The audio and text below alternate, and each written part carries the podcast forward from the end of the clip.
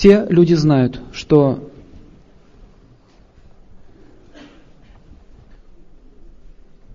что человек без знания практически не может существовать в этом мире. Учение свет, а не ученых тьма.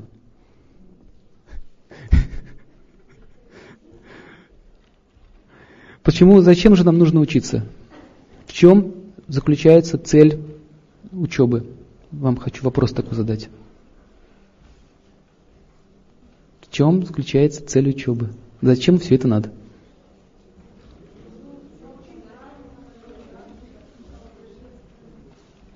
О, кто сказал самосовершенствование? Вот это точно вы сказали.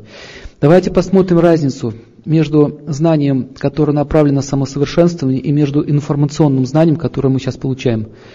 А, возьмем современное образование. В основном там чему учат?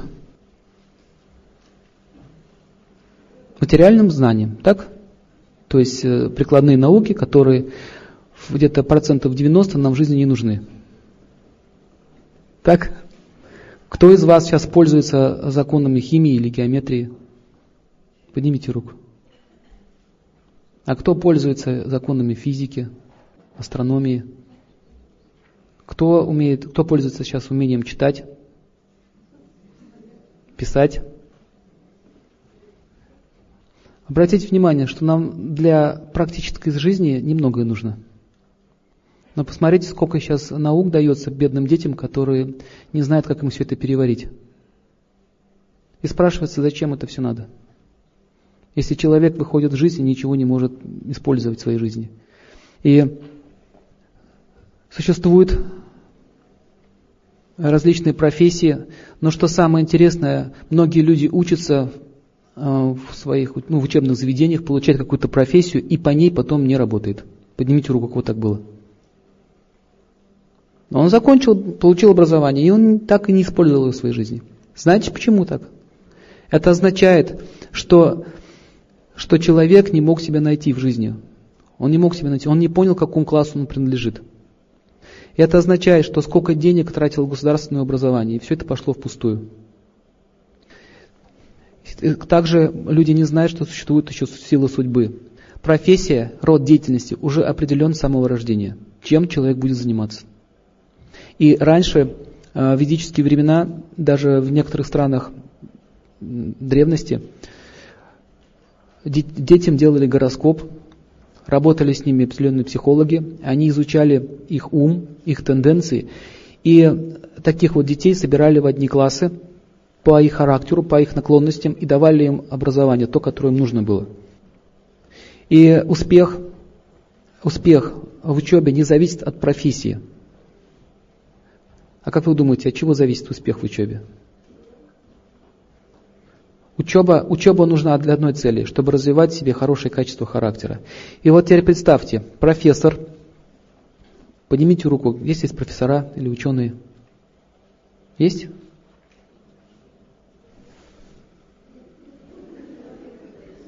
Нет. Итак, почему же э, профессоров здесь нет? Вот задумайтесь, почему? Потому что они не опускаются до такого низкого уровня, господа, чтобы ходить на подобные семинары. Это, это не их, так сказать, сфера деятельности. Это означает гордость. Итак, знание, которое порождает гордость, не является знанием. По определению человек, который заявляет, что он ученый, или что он, или он претендует на ученого человека, он должен, он обязан всю жизнь учиться.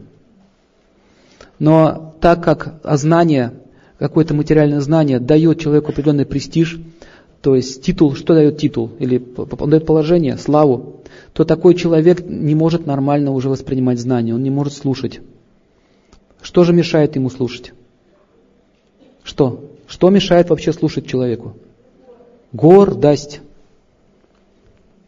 Гордость. Я вот э, немножко так изучил астрологию. Ее невозможно до конца изучить. Это просто нереально. Никакой жизни не хватит, чтобы ее изучить до конца. Вот немножко изучил астрологию, и я встречался с многими астрологами, практически с ними невозможно разговаривать. Просто невозможно. Все считают себя великими учеными. Том числе врачи. Если собирается пять врачей, и у всех болит желудок, они не смогут друг другу помочь. Знаете почему? У каждого свое мнение. Один не слушает другого. Это означает, что им знание пошло во вред. Таким образом, э, в ведической культуре людей делили на четыре основных класса. И сейчас эти классы присутствуют. Вы это знаете. Какие классы? Класс рабочих. На санскрите называется шудры. Что значит класс рабочих? Это не означает, что они низшие, другие высшие. Это означает, что по своему роду деятельности этот человек имеет определенные, склон, определенные склонности. Например, он может очень хорошо выполнять работу руками. Он может что-то делать. Практически без шудра вот этого зала сейчас мы бы не могли, мы не могли бы сейчас здесь находиться, его просто бы не было. Его спроектировали, а рабочие все это сделали. То есть рабочий класс это ноги общества, ноги. На, на ногах стоит все тело. И как определить, что, допустим, ребенок относится к этому классу? Есть древняя традиция, когда маленький ребенок начинает уже двигаться и что-то соображать, рисует квадрат на полу, и на углы ставят четыре предмета. Это молоток, на один угол, в другой угол ставится деньги и зерно, в третий угол ставится а, оружие какое-нибудь, а, и в последний угол ставится книга. И ему показывают все предметы – он должен увидеть все предметы. Потом его собственная природа возьмет вверх, и он потянется к тому предмету, к чему лежит у него душа. Это древняя традиция, до сих пор в некоторых восточных странах ее используют. Также вот я на Кавказе видел эту традицию, делали. Если ребенок взял молоток это, или какой-то инструмент рабочий, это означает, что у него есть склонность работать руками. И образование нужно такое ему дать. В первую очередь, что, какие качества характера должен иметь рабочий человек, чтобы он нормально мог жить. Как вы думаете? Трудолюбие. А теперь вспомните наших сантехников. Вспомнили? Весело стало? Вспомните наших рабочих, которые домино играют на работе. Если в них нет трудолюбия, вся страна разваливается. Таким образом, мы видим, что трудолюбивый человек, он обеспечивает себя работой, он нужен всем. Его всегда примут. Он повышает свою квалификацию. Он становится нужным в обществе человеком. И вот в Индии до сих пор эта система еще осталась. Например, а, если человек рождается в семье шудер, например, в семье, а, которая плетет корзины, то отец ему передает это знание досконально, как это все делать. Там нет этих систем, как у нас, школы, там, ПТУ и так далее. Это совершенно не нужно. Есть семейные традиции, семейные династии. Если он родился в семье кузнецов, как это на Руси тоже было, рождается в семье кузнецов, ему передается кузница и все знание. Соответствующий этот ребенок, этот мальчик, который вырастает, он имеет средства к жизни. Таким образом, вот эти вот шудры, они имели свои мастерские, это вот гончары, кузнецы, а, различные у нас сейчас это э, люди, которые занимаются автосервисом, то есть рабочие люди, которые работают руками. Они тоже могут иметь свое дело, они могут быть мастером. А, например, я вам скажу один, одну историю. Моя сестра, она живет сейчас в Швейцарии, она рассказала, когда она в первые дни свои пребывала там. Ребенок разбил стекло мячиком, и она вызвала стекольщика. Стекольщик при, пришел, посмотрел на стекло, аккуратненько вставил и э, стал забивать резиновым молоточком гвоздик, и у него шляпка загнулась. Маленькая шляпка загнулась, причем в древесине. Знаете, что он сделал? Он вытащил эту шля... этот гвоздик и вбил новый. Ну, спрашивается, зачем это нужно, да? У нас, а, пойдет, пойдет. Это означает, что он очень, очень серьезно относится к своему труду. И когда он вытащил эту шляпку, она была удивлена. Он спросил, зачем вы это делаете? Он говорит, ну шляпка-то загнулась, а должно быть вот так. Он по национальности был немец. Это означает, что вот у них есть такое качество трудолюбия, соответствующее качество товара. Смотрите дальше. Потом, когда он ставил стекло, он взял, поменял все остальные стекла. Она говорит, я, говорит, это не заказывала. А он говорит, я не собираюсь с вас брать деньги за это. Ну, я, говорит, не заказывала, я не буду с вас брать деньги. Посмотрите, это стекло новое, это стекло старое, это же некрасиво. Трудолюбие человек исполнил э, заказ. Он, вы, вы заказывали окно сделать, я вам сделал окно, все. Какие, говорит, проблемы? И она была в шоке. И ну что самое еще интересное, она потом пользовалась только этим, этим вот человеком, только его визиткой. Это означает, что теперь с этого момента у него будет постоянный клиент. Теперь посмотрите, что у нас происходит. Если вы сдаете вещь в ремонт, половина новых запчастей там не будет. Еще хуже становится. Поэтому мы все пользуемся через знакомых, через друзей, чтобы как-то договориться, чтобы тебе отремонтировали там машину или там компьютер.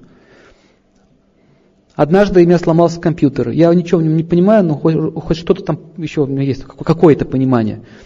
Я принес его в компьютерную мастерскую, он мне говорит, о, у вас, говорит, полетела материнская плата. А мне однажды сказал мой знакомый, что если сломается материнская плата, то там он ничего не может показывать. Вообще ничего. Он, пока, он говорит, там сломано то, сломано это. Он говорит, как же вы говорите, что материнская плата сломана, когда он мне что-то показывает? Обманывает. Он усек, что я что-то понимаю. Ну, может быть, давайте проверим. Это что такое? Это означает, что у нас идет война с самого начала. В результате что получается? Когда вот люди так себя ведут на своих, своей работе, никто не может им доверять.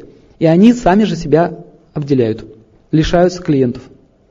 А потом удивляются, почему так все у нас тяжело идет. Это означает, что шудры, они не готовы, их, у них нет воспитания должного. С детства никто не прививал им трудолюбие. Трудолюбие и исполнение своих обязанностей. Таким образом, мы видим, что сейчас э, экономика страдает только из-за того, что рабочие не могут нормально работать. Или все делают кое-как, или из-под палки. Нет, нет этого желания. И профессию, которую он получил, он может иметь диплом или два диплома, но это не даст ему защиты в жизни. И так что, допустим, мальчик, которого вы заметили, что он имеет качество шудры, он, ему нравятся конструкторы, ему нравится заниматься чем-то руками, он постоянно к папе идет, смотрит там, что он в машине делает. Это означает, что у него такие наклонности есть. Но родители считают, что он должен стать юристом. Он должен стать юристом. И они отправляют потом в юридическую школу. Но что самое интересное, он получает это образование, все равно уходит под машину ложится. Ему нравится больше работать в сервисе где-нибудь. Но родители с этим не согласны. И они продолжают с ним бороться. Это означает, что они не понимают природу этого человека. Природу сломать невозможно. Я помню свое детство. У меня были пятерки в школе по анатомии. Обратите внимание. Сейчас я врач по юрвиде. Дальше. По астрономии звезды. Меня все время тянуло к звездам. Двойка, двойки у меня были по труду. Я не понимал, зачем железки надо точить. Не понимал, зачем, зачем мне стоять здесь и точить их. И двойки по поведению. Я все время разговаривал на уроках. Потому что было неинтересно. По истории были пятерки. Интересно. Это означает, что у каждого человека есть интерес к чему-то. И раньше таких людей собирали по интересам, комплектовали в группы. И эти люди становились специалистами высокого уровня. То есть те, те врожденные склонности, которые есть у людей, их использовали. Например, есть люди гении, которые руками могут удивительные дел, вещи делать. И здесь у нас в России тоже такие люди есть. Мастера. Они могут удивительные вещи делать.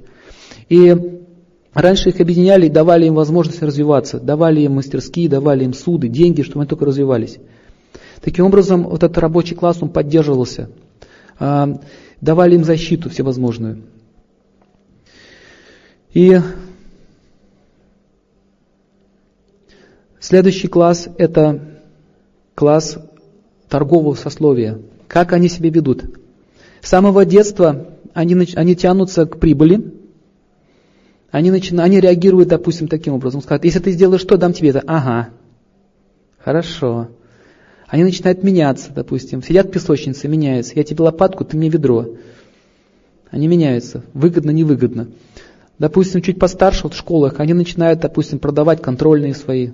Я видел такие вещи. Ну, делаю контрольную за, за 5 рублей. Собирает, делает за всех задание, продает. Или там меняются какие-то игрушки меняют на фантики, фантики на игрушки, какие-то процессы у них там происходят, очень важные. Такие, такие дети тоже есть в каждом классе. И э, что самое интересное, если в классе больше всего преобладает шудры, они начинают его обвинять, начинают его бить, называют его куркулем там, или еще кем-то, потому что они по классам разные. Или, например, э, они, они Они не могут быть похожими на других, им нужно выделяться.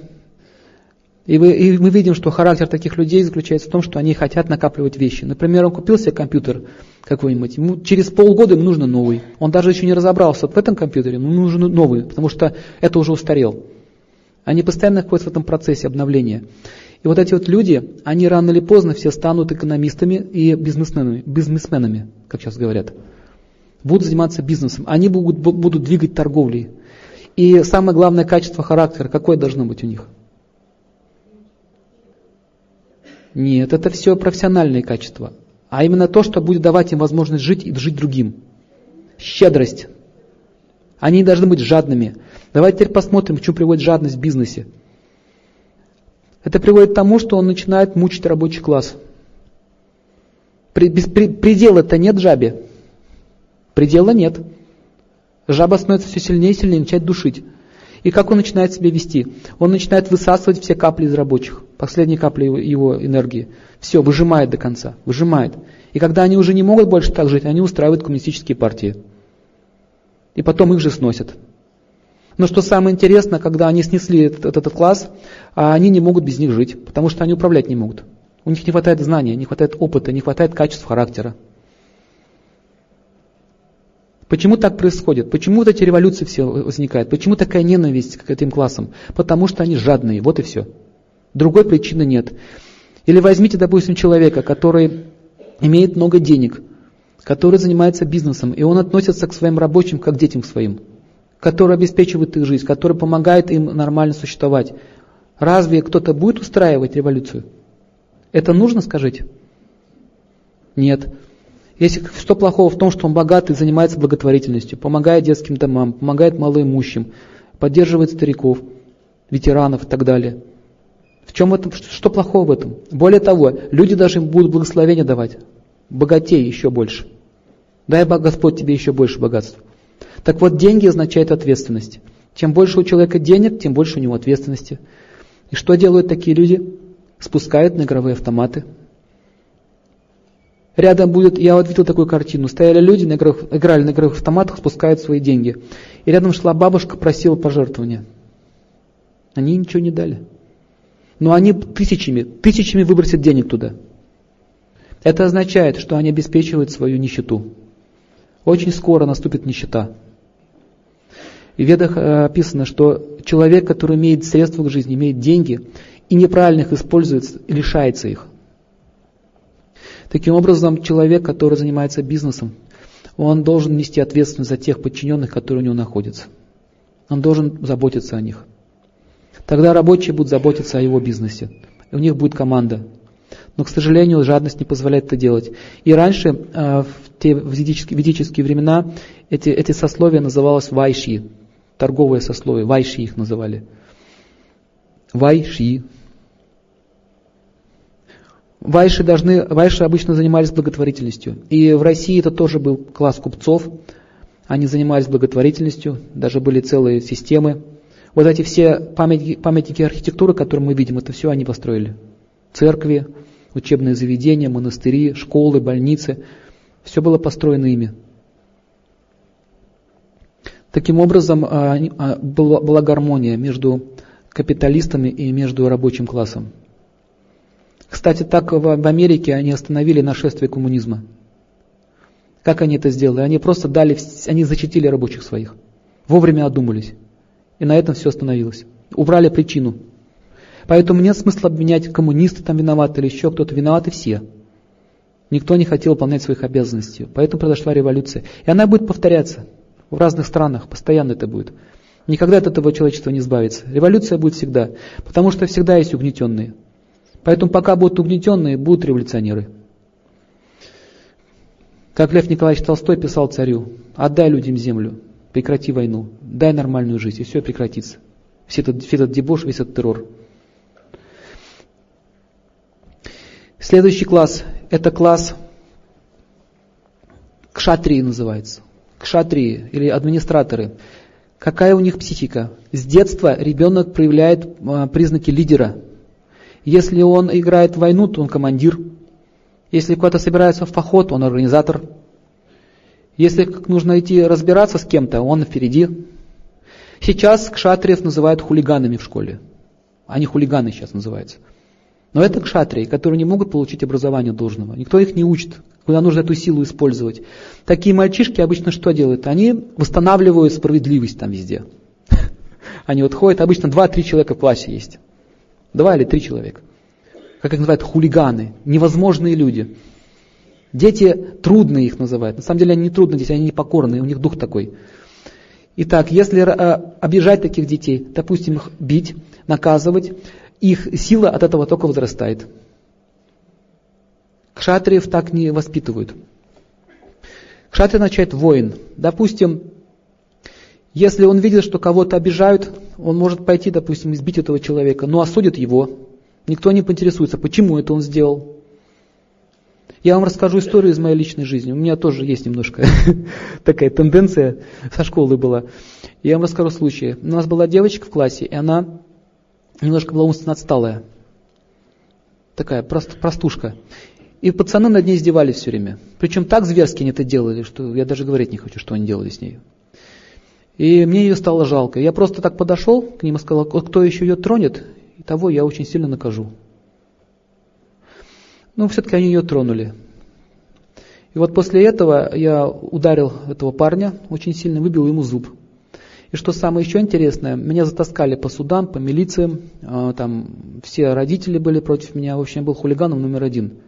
Но никто не задал вопрос, а почему вообще это произошло? И только одна вот участковая наша вот, женщина, милиционер, она спросила, зачем ты это сделал? Что произошло? Расскажи мне все в порядке. Я рассказал. И знаете, что она сказала? Правильно, говорит, сделал. Надо, говорит, девочек защищать. Правильно. Но в следующий раз, говорит, ты говорит, не занимайся самоуправством. Просто приди, говорит, скажи мне. Мы, говорит, это сделаем через органы. То есть я до сих пор это запомнил. Она восстановила справедливость. И еще через некоторое время а, произошло такое событие. Вот эта вот девочка подумала, что я ее люблю. Это, кстати, по поводу семейных отношений. Когда мужчина начинает защищать женщину, она считает, что он ее муж. Я этого не знал тогда. И когда она сделала мне такое предложение, что давай я буду твоей девушкой туда-сюда, я тебе сказал, ну нет, вообще-то, я на это не согласен. И она пошла и повесилась. Но она осталась жива, правда, в больнице лежала. Вы представляете себе, как я выглядел? Все считали, что я ее охмурил, обманул, Родители ее так считали, и у меня были большие неприятности.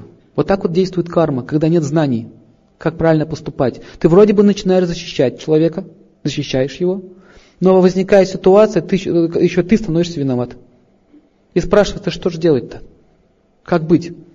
Как восстанавливать справедливость? Если все против тебя, что бы ты ни сделал? Получается, что женщину защитить невозможно. Если раньше на дуэли вызывали, как-то разбирались они, да, то сейчас это невозможно сделать. Невозможно пойти в суд, например, и пожаловаться. Просто можно судью любого купить. Нет проблем. Кстати, по поводу судей. Судьи это тоже кшатрии. Они должны устанавливать справедливость. Итак, самое главное качество кшатриев какое?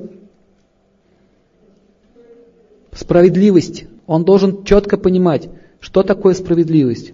Потому что эти люди, эти мальчики, эти девочки, рано или поздно, они придут к власти – они будут стоять у руля. И если мы не воспитали с детства эти качества, они придут со своим пониманием жизни. И чаще всего они превращаются в кого? В тиранов. Именно так и произойдет. Они уже с детства проявляли свой непокорный дух. Также они будут вести себя и у власти. Вот почему необходимо было воспитать этот класс. Это считается самый опасный класс. Кшатри самый опасный класс, потому что они у власти всегда. И вот смотрите, что происходит. Если он не хочет восстанавливать справедливость в обществе, если у него нет моральных принципов, то что произойдет с ним?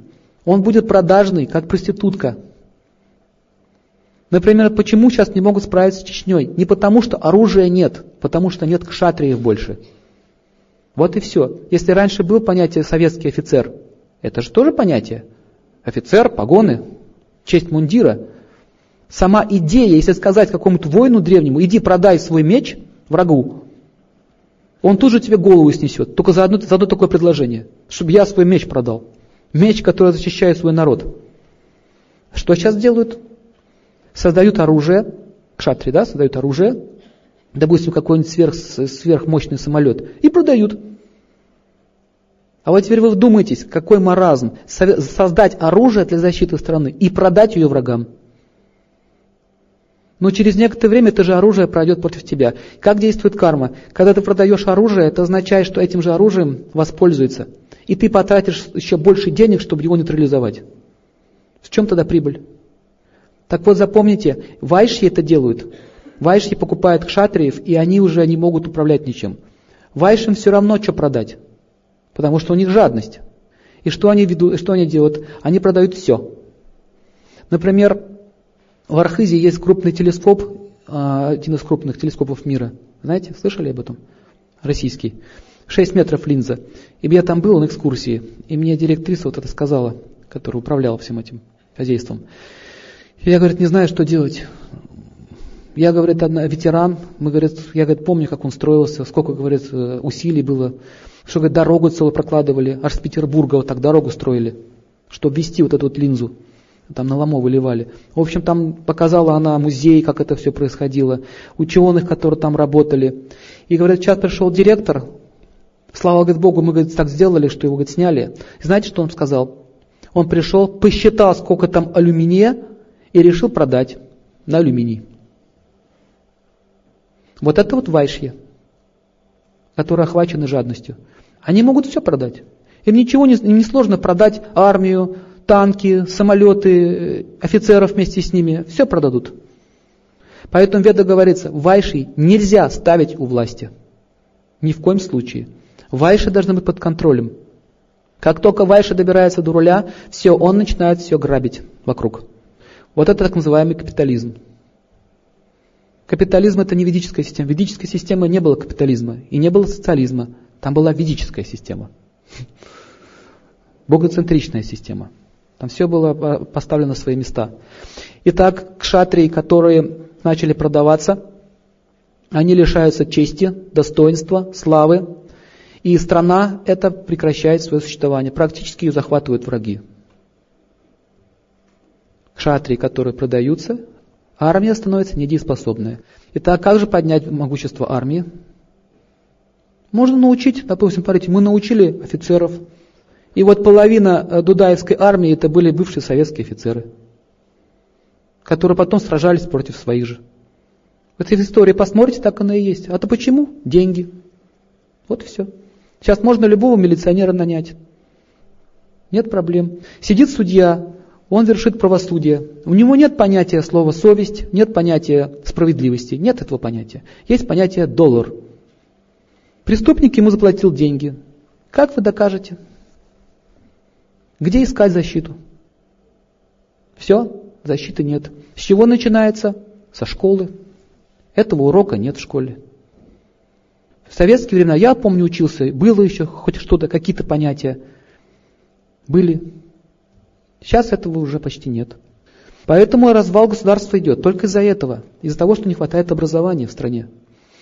Образование должно быть именно э, качеств характера. И кшатрии, которые не способны защищать, естественно, все общество становится без рук. Итак, э, шудры – это ноги, вайшьи – это живот общества, то есть то, что кормит, а кшатрии – это руки. Руки все защищают. Сейчас у нас общество без, без живота, ой, нет, без головы, голова это ученые, без головы и без рук. Такая вот, такое вот чудовище, калека.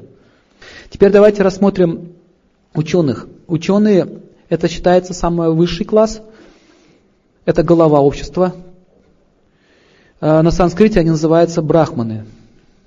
Брахман это санскритное слово. По-нашему мудрецы или ученые.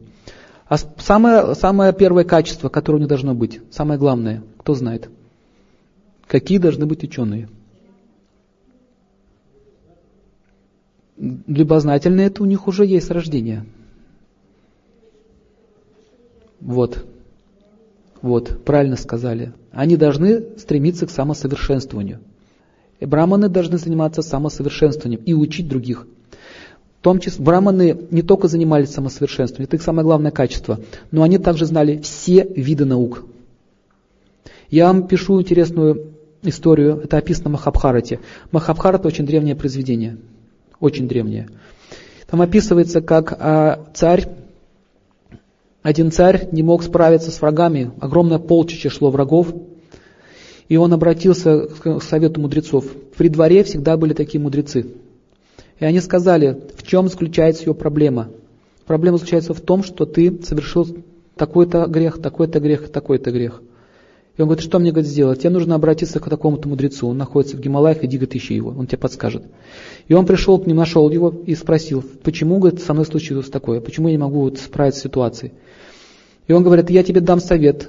Первое, ты должен открыть школы. Второе, ты должен сделать, э, ты должен дать людям возможность учиться. То есть он стал ему определять то, что требуется. Обратите внимание, он не спросил ничего для себя.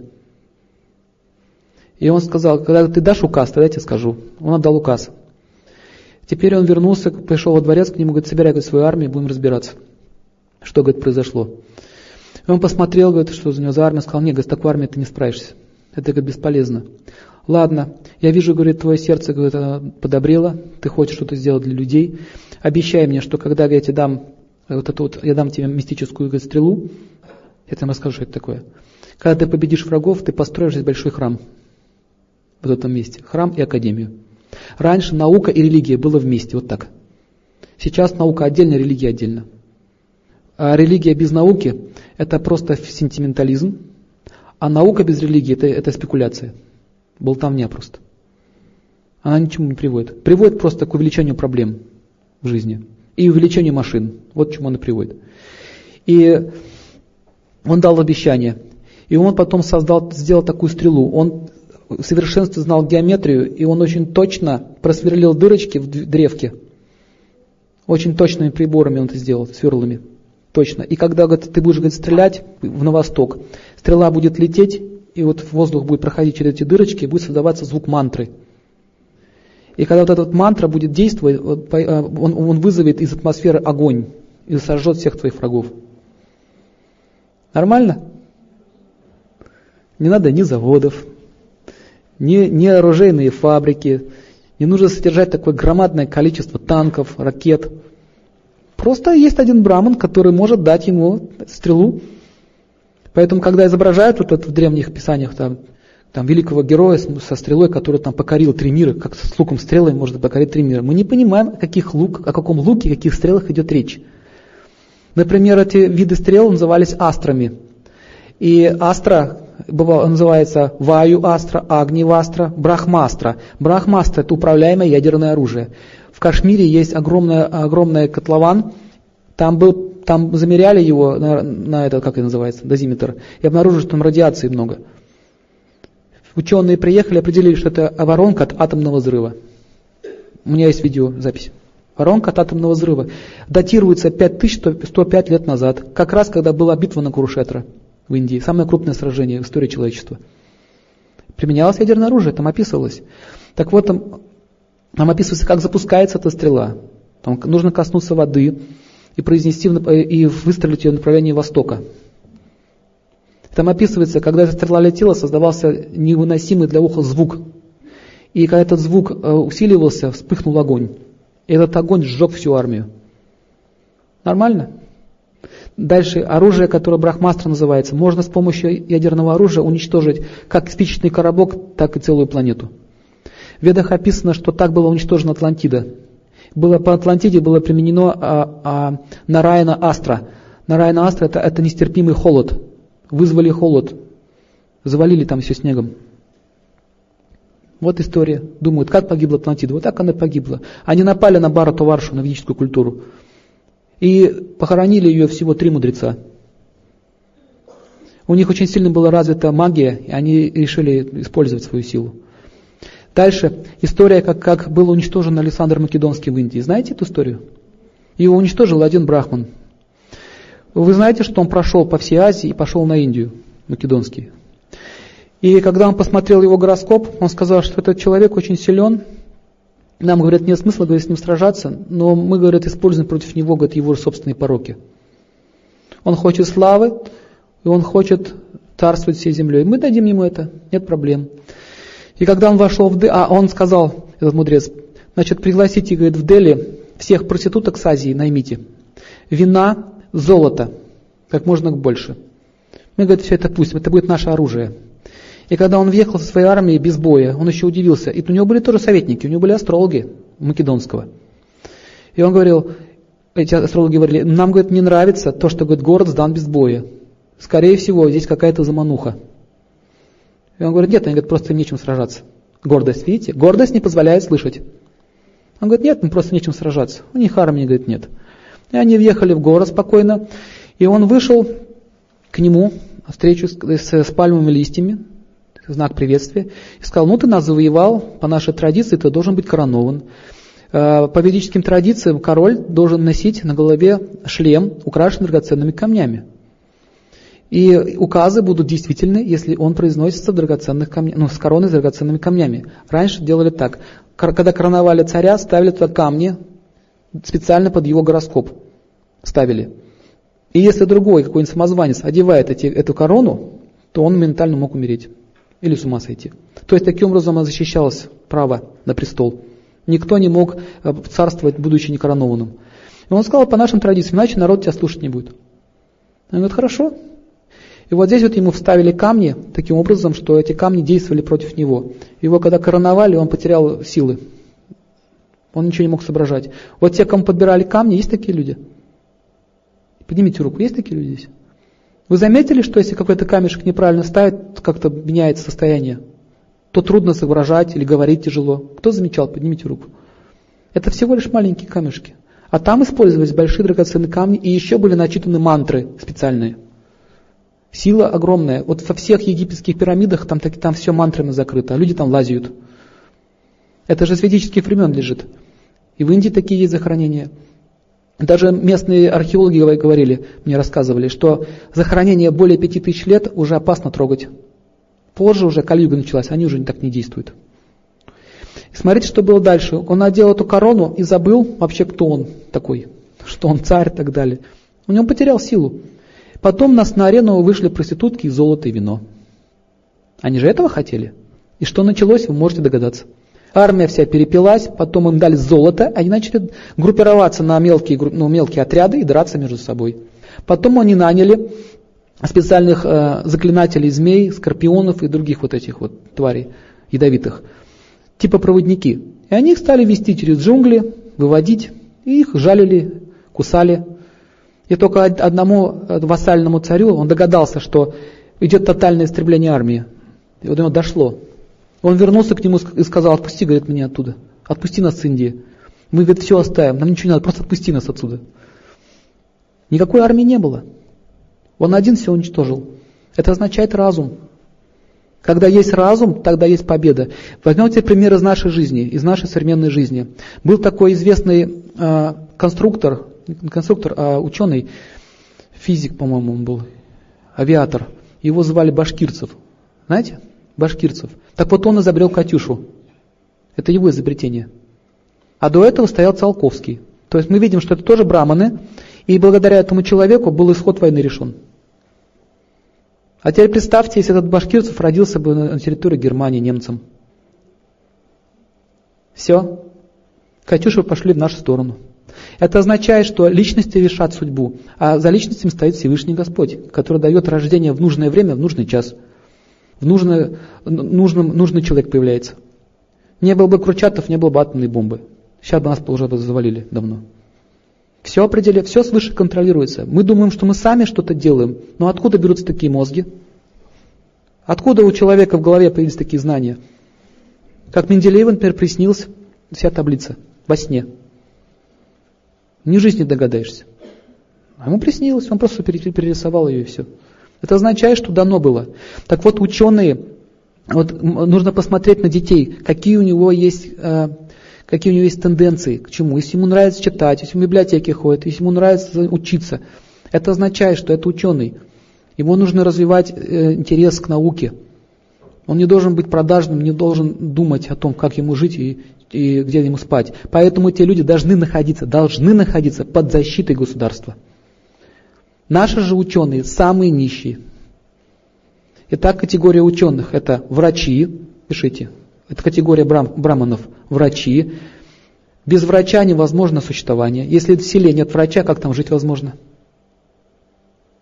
Правильно? И воды нет, и врача, там жить нельзя. Дальше. Педагоги, то есть учителя в школах, которые преподают. Дальше, кто еще? Юристы, тоже браманы, они законы знают. Еще кто? Кто? Не слышу. Священники, правильно. Инженеры тоже браманы. В общем, все, кто работают головой, это браманы. Это голова общества. И великое сумасшествие взять голову отрубить. Говорят, утечка мозгов. Почему она утекает? Потому что никто не хочет их защищать и содержать их. Когда они были под защитой, государство было сильным. Поэтому даже, даже кшатрии не смогут управлять без браманов. Почему? Потому что оружие-то кто, кто делает? Кто автомат Калашникова изобрел? Армия, что ли? Он просто сидел и изобрел. Своего рода браман пользуется. Все эти вот виды оружия изобретают браманы. Как, например, есть такая ракета в России, я знаю, на вооружении, которая под водой летит со скоростью, со скоростью как будто она летит по воздуху. Вакуумная такая ракета. Ее хотели продать американцам.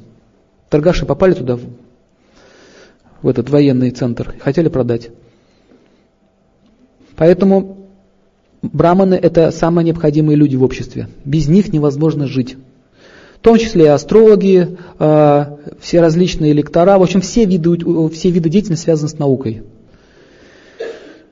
Раньше в каждой деревне такие люди были. Знахари их еще называли. Это браманы. Или мудрецы, которые могут, например, спокойно посмотреть на, на, на погоду, в небо и сказать, что будет через неделю. Не нужно никакие эти гидромедцентры содержать и так далее. Он просто по облакам, по птицам, по деревьям все скажет, что будет. Вот в Сибири таких много людей, кстати. И тот, кто не заботится о том, что надо обучаться всю жизнь, тот попадает под деградацию. И существует такой закон. А, либо вверх, либо вниз. Обратите внимание, посередине не бывает. Если человек все время идет вверх, учится, это означает, что он будет прогрессировать. Как только он говорит, я не хочу больше учиться, я все знаю, с этого момента движение начнется вниз. Это означает, что человек уже э, начал гордиться. Я все знаю означает деградация. Как Сократ сказал, я убедился в том, что я ничего не знаю. Чем больше я учусь, тем больше я понимаю, что я ничего не знаю. Вот пока такое настроение есть у человека, он будет учиться всегда. И он будет очень преуспевающим ученым. Это означает смирение, отсутствие гордыни. Почему современная медицина со всеми ее возможностями не хочет, не хочет, подчеркиваю, обратиться лицом к Востоку? Но почему? Правильно, только гордыня. Ну как это так? Я, у нас изобретение сложнейшее. Вот, вот таблетки от мигрени. Вот. Целый институт работал. Или от гриппа. Целый институт гриппа стоит в Москве. Просто берешь черный перец, к руке привязываешь, грипп уничтожается. Все. Зачем стоять институ, целому институту, когда все уже написано, что от чего лечится? Весь мир не знает, как бороться с малярией, как бороться с малярией, какую вакцину сделать. В ведах написано, возьмите перец, который называется пипола, съешьте его, и, малярия будет уничтожена. Все. Тоже лечится.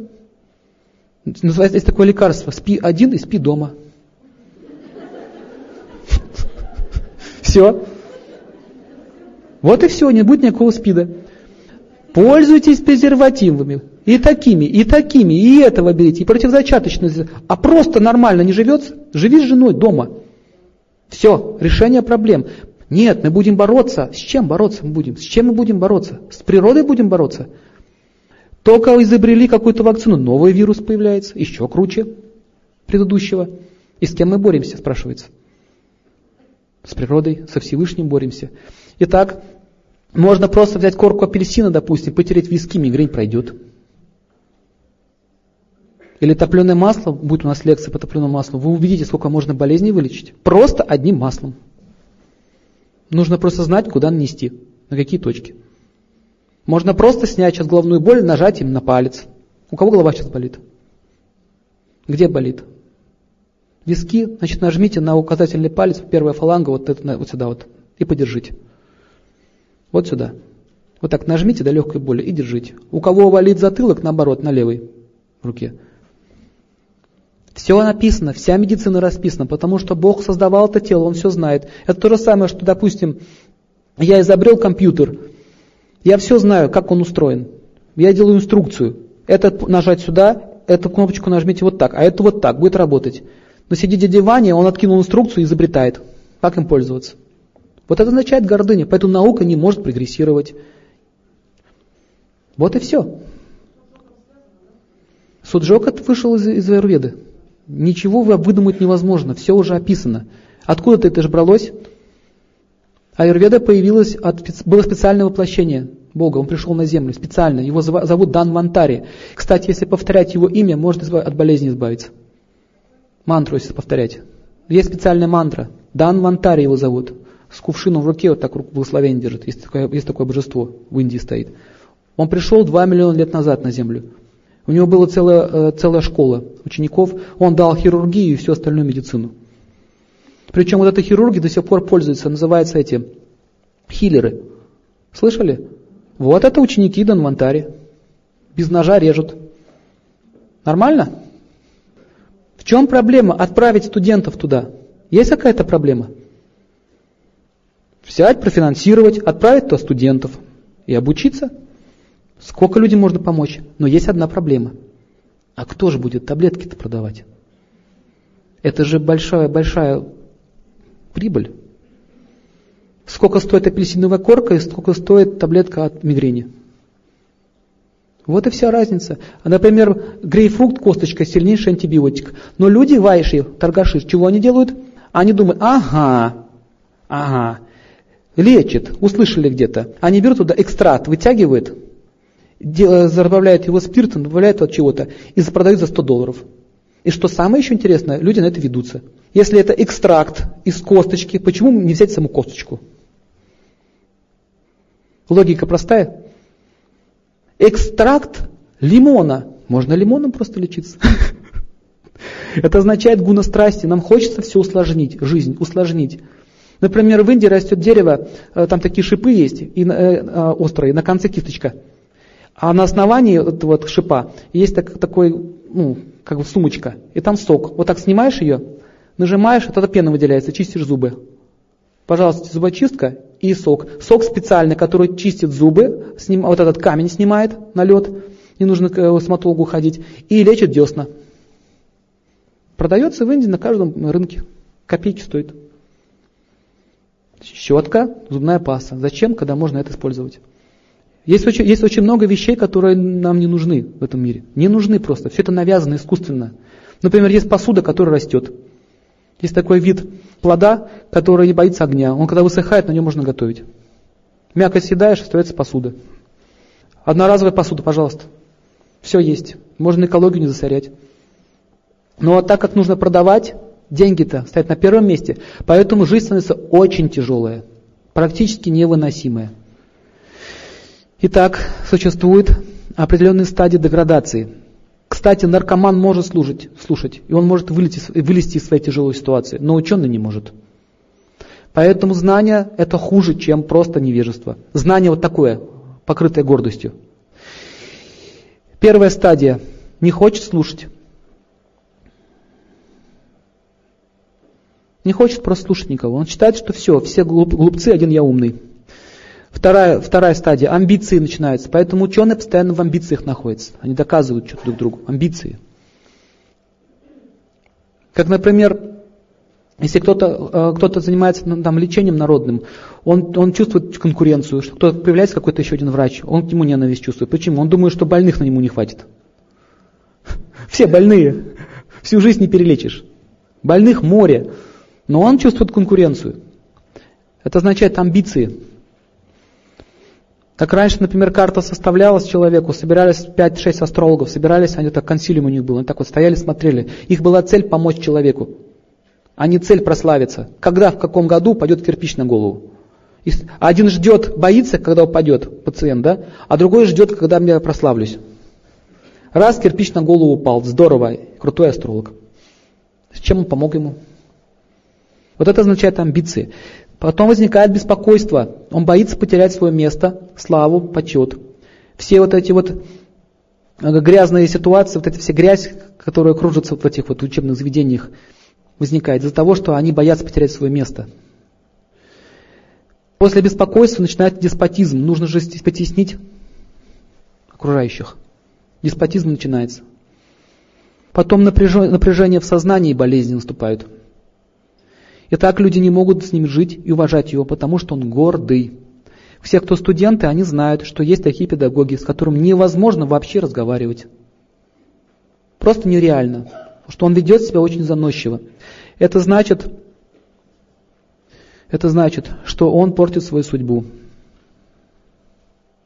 Например, существует знание о пране. Именно это дает силу поддерживать здоровье. Но почему-то медицина упорно не хочет это признавать. Это очень просто доказать.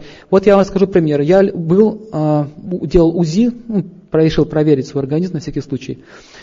И женщина делала мне УЗИ, говорит, слушайте, у вас говорит, чистый говорит, кишечник, говорит, странно, говорит, в таком возрасте, довольно-таки неплохо, говорит, организм. Вы, говорит, наверное, вегетарианец? Я говорю, да. Я говорю, вы молоко, говорит, пьете? Я говорю, да. Через пять минут она говорит, знаете, молоко это очень вредная вещь. И начала мне проповедовать о вреде молока. Она своими глазами видела факт на лицо. И тем не менее говорит, что это вредно. Вот так наша наука развивается. На амбициях. Я считаю, что обезьяна похожа на человека, значит человек подошел от обезьяны. Все. Или такая теория. Сначала не было ничего, потом из ничего появилась точка, потом все рвануло, получилась э, земля. И все в это верят. Но когда говоришь, как на самом деле все это было, говорят, это все хинея. Итак, здоровье означает нормальное движение праны. Достаточно поставить одну веточку, чтобы восстановить движение праны. Очень просто, дешево. Деревьев полно растет везде. Почему не изучить, почему в поликлиниках это не делать? Можно? Можно. Не хотят. Также и в науке. Но если вам,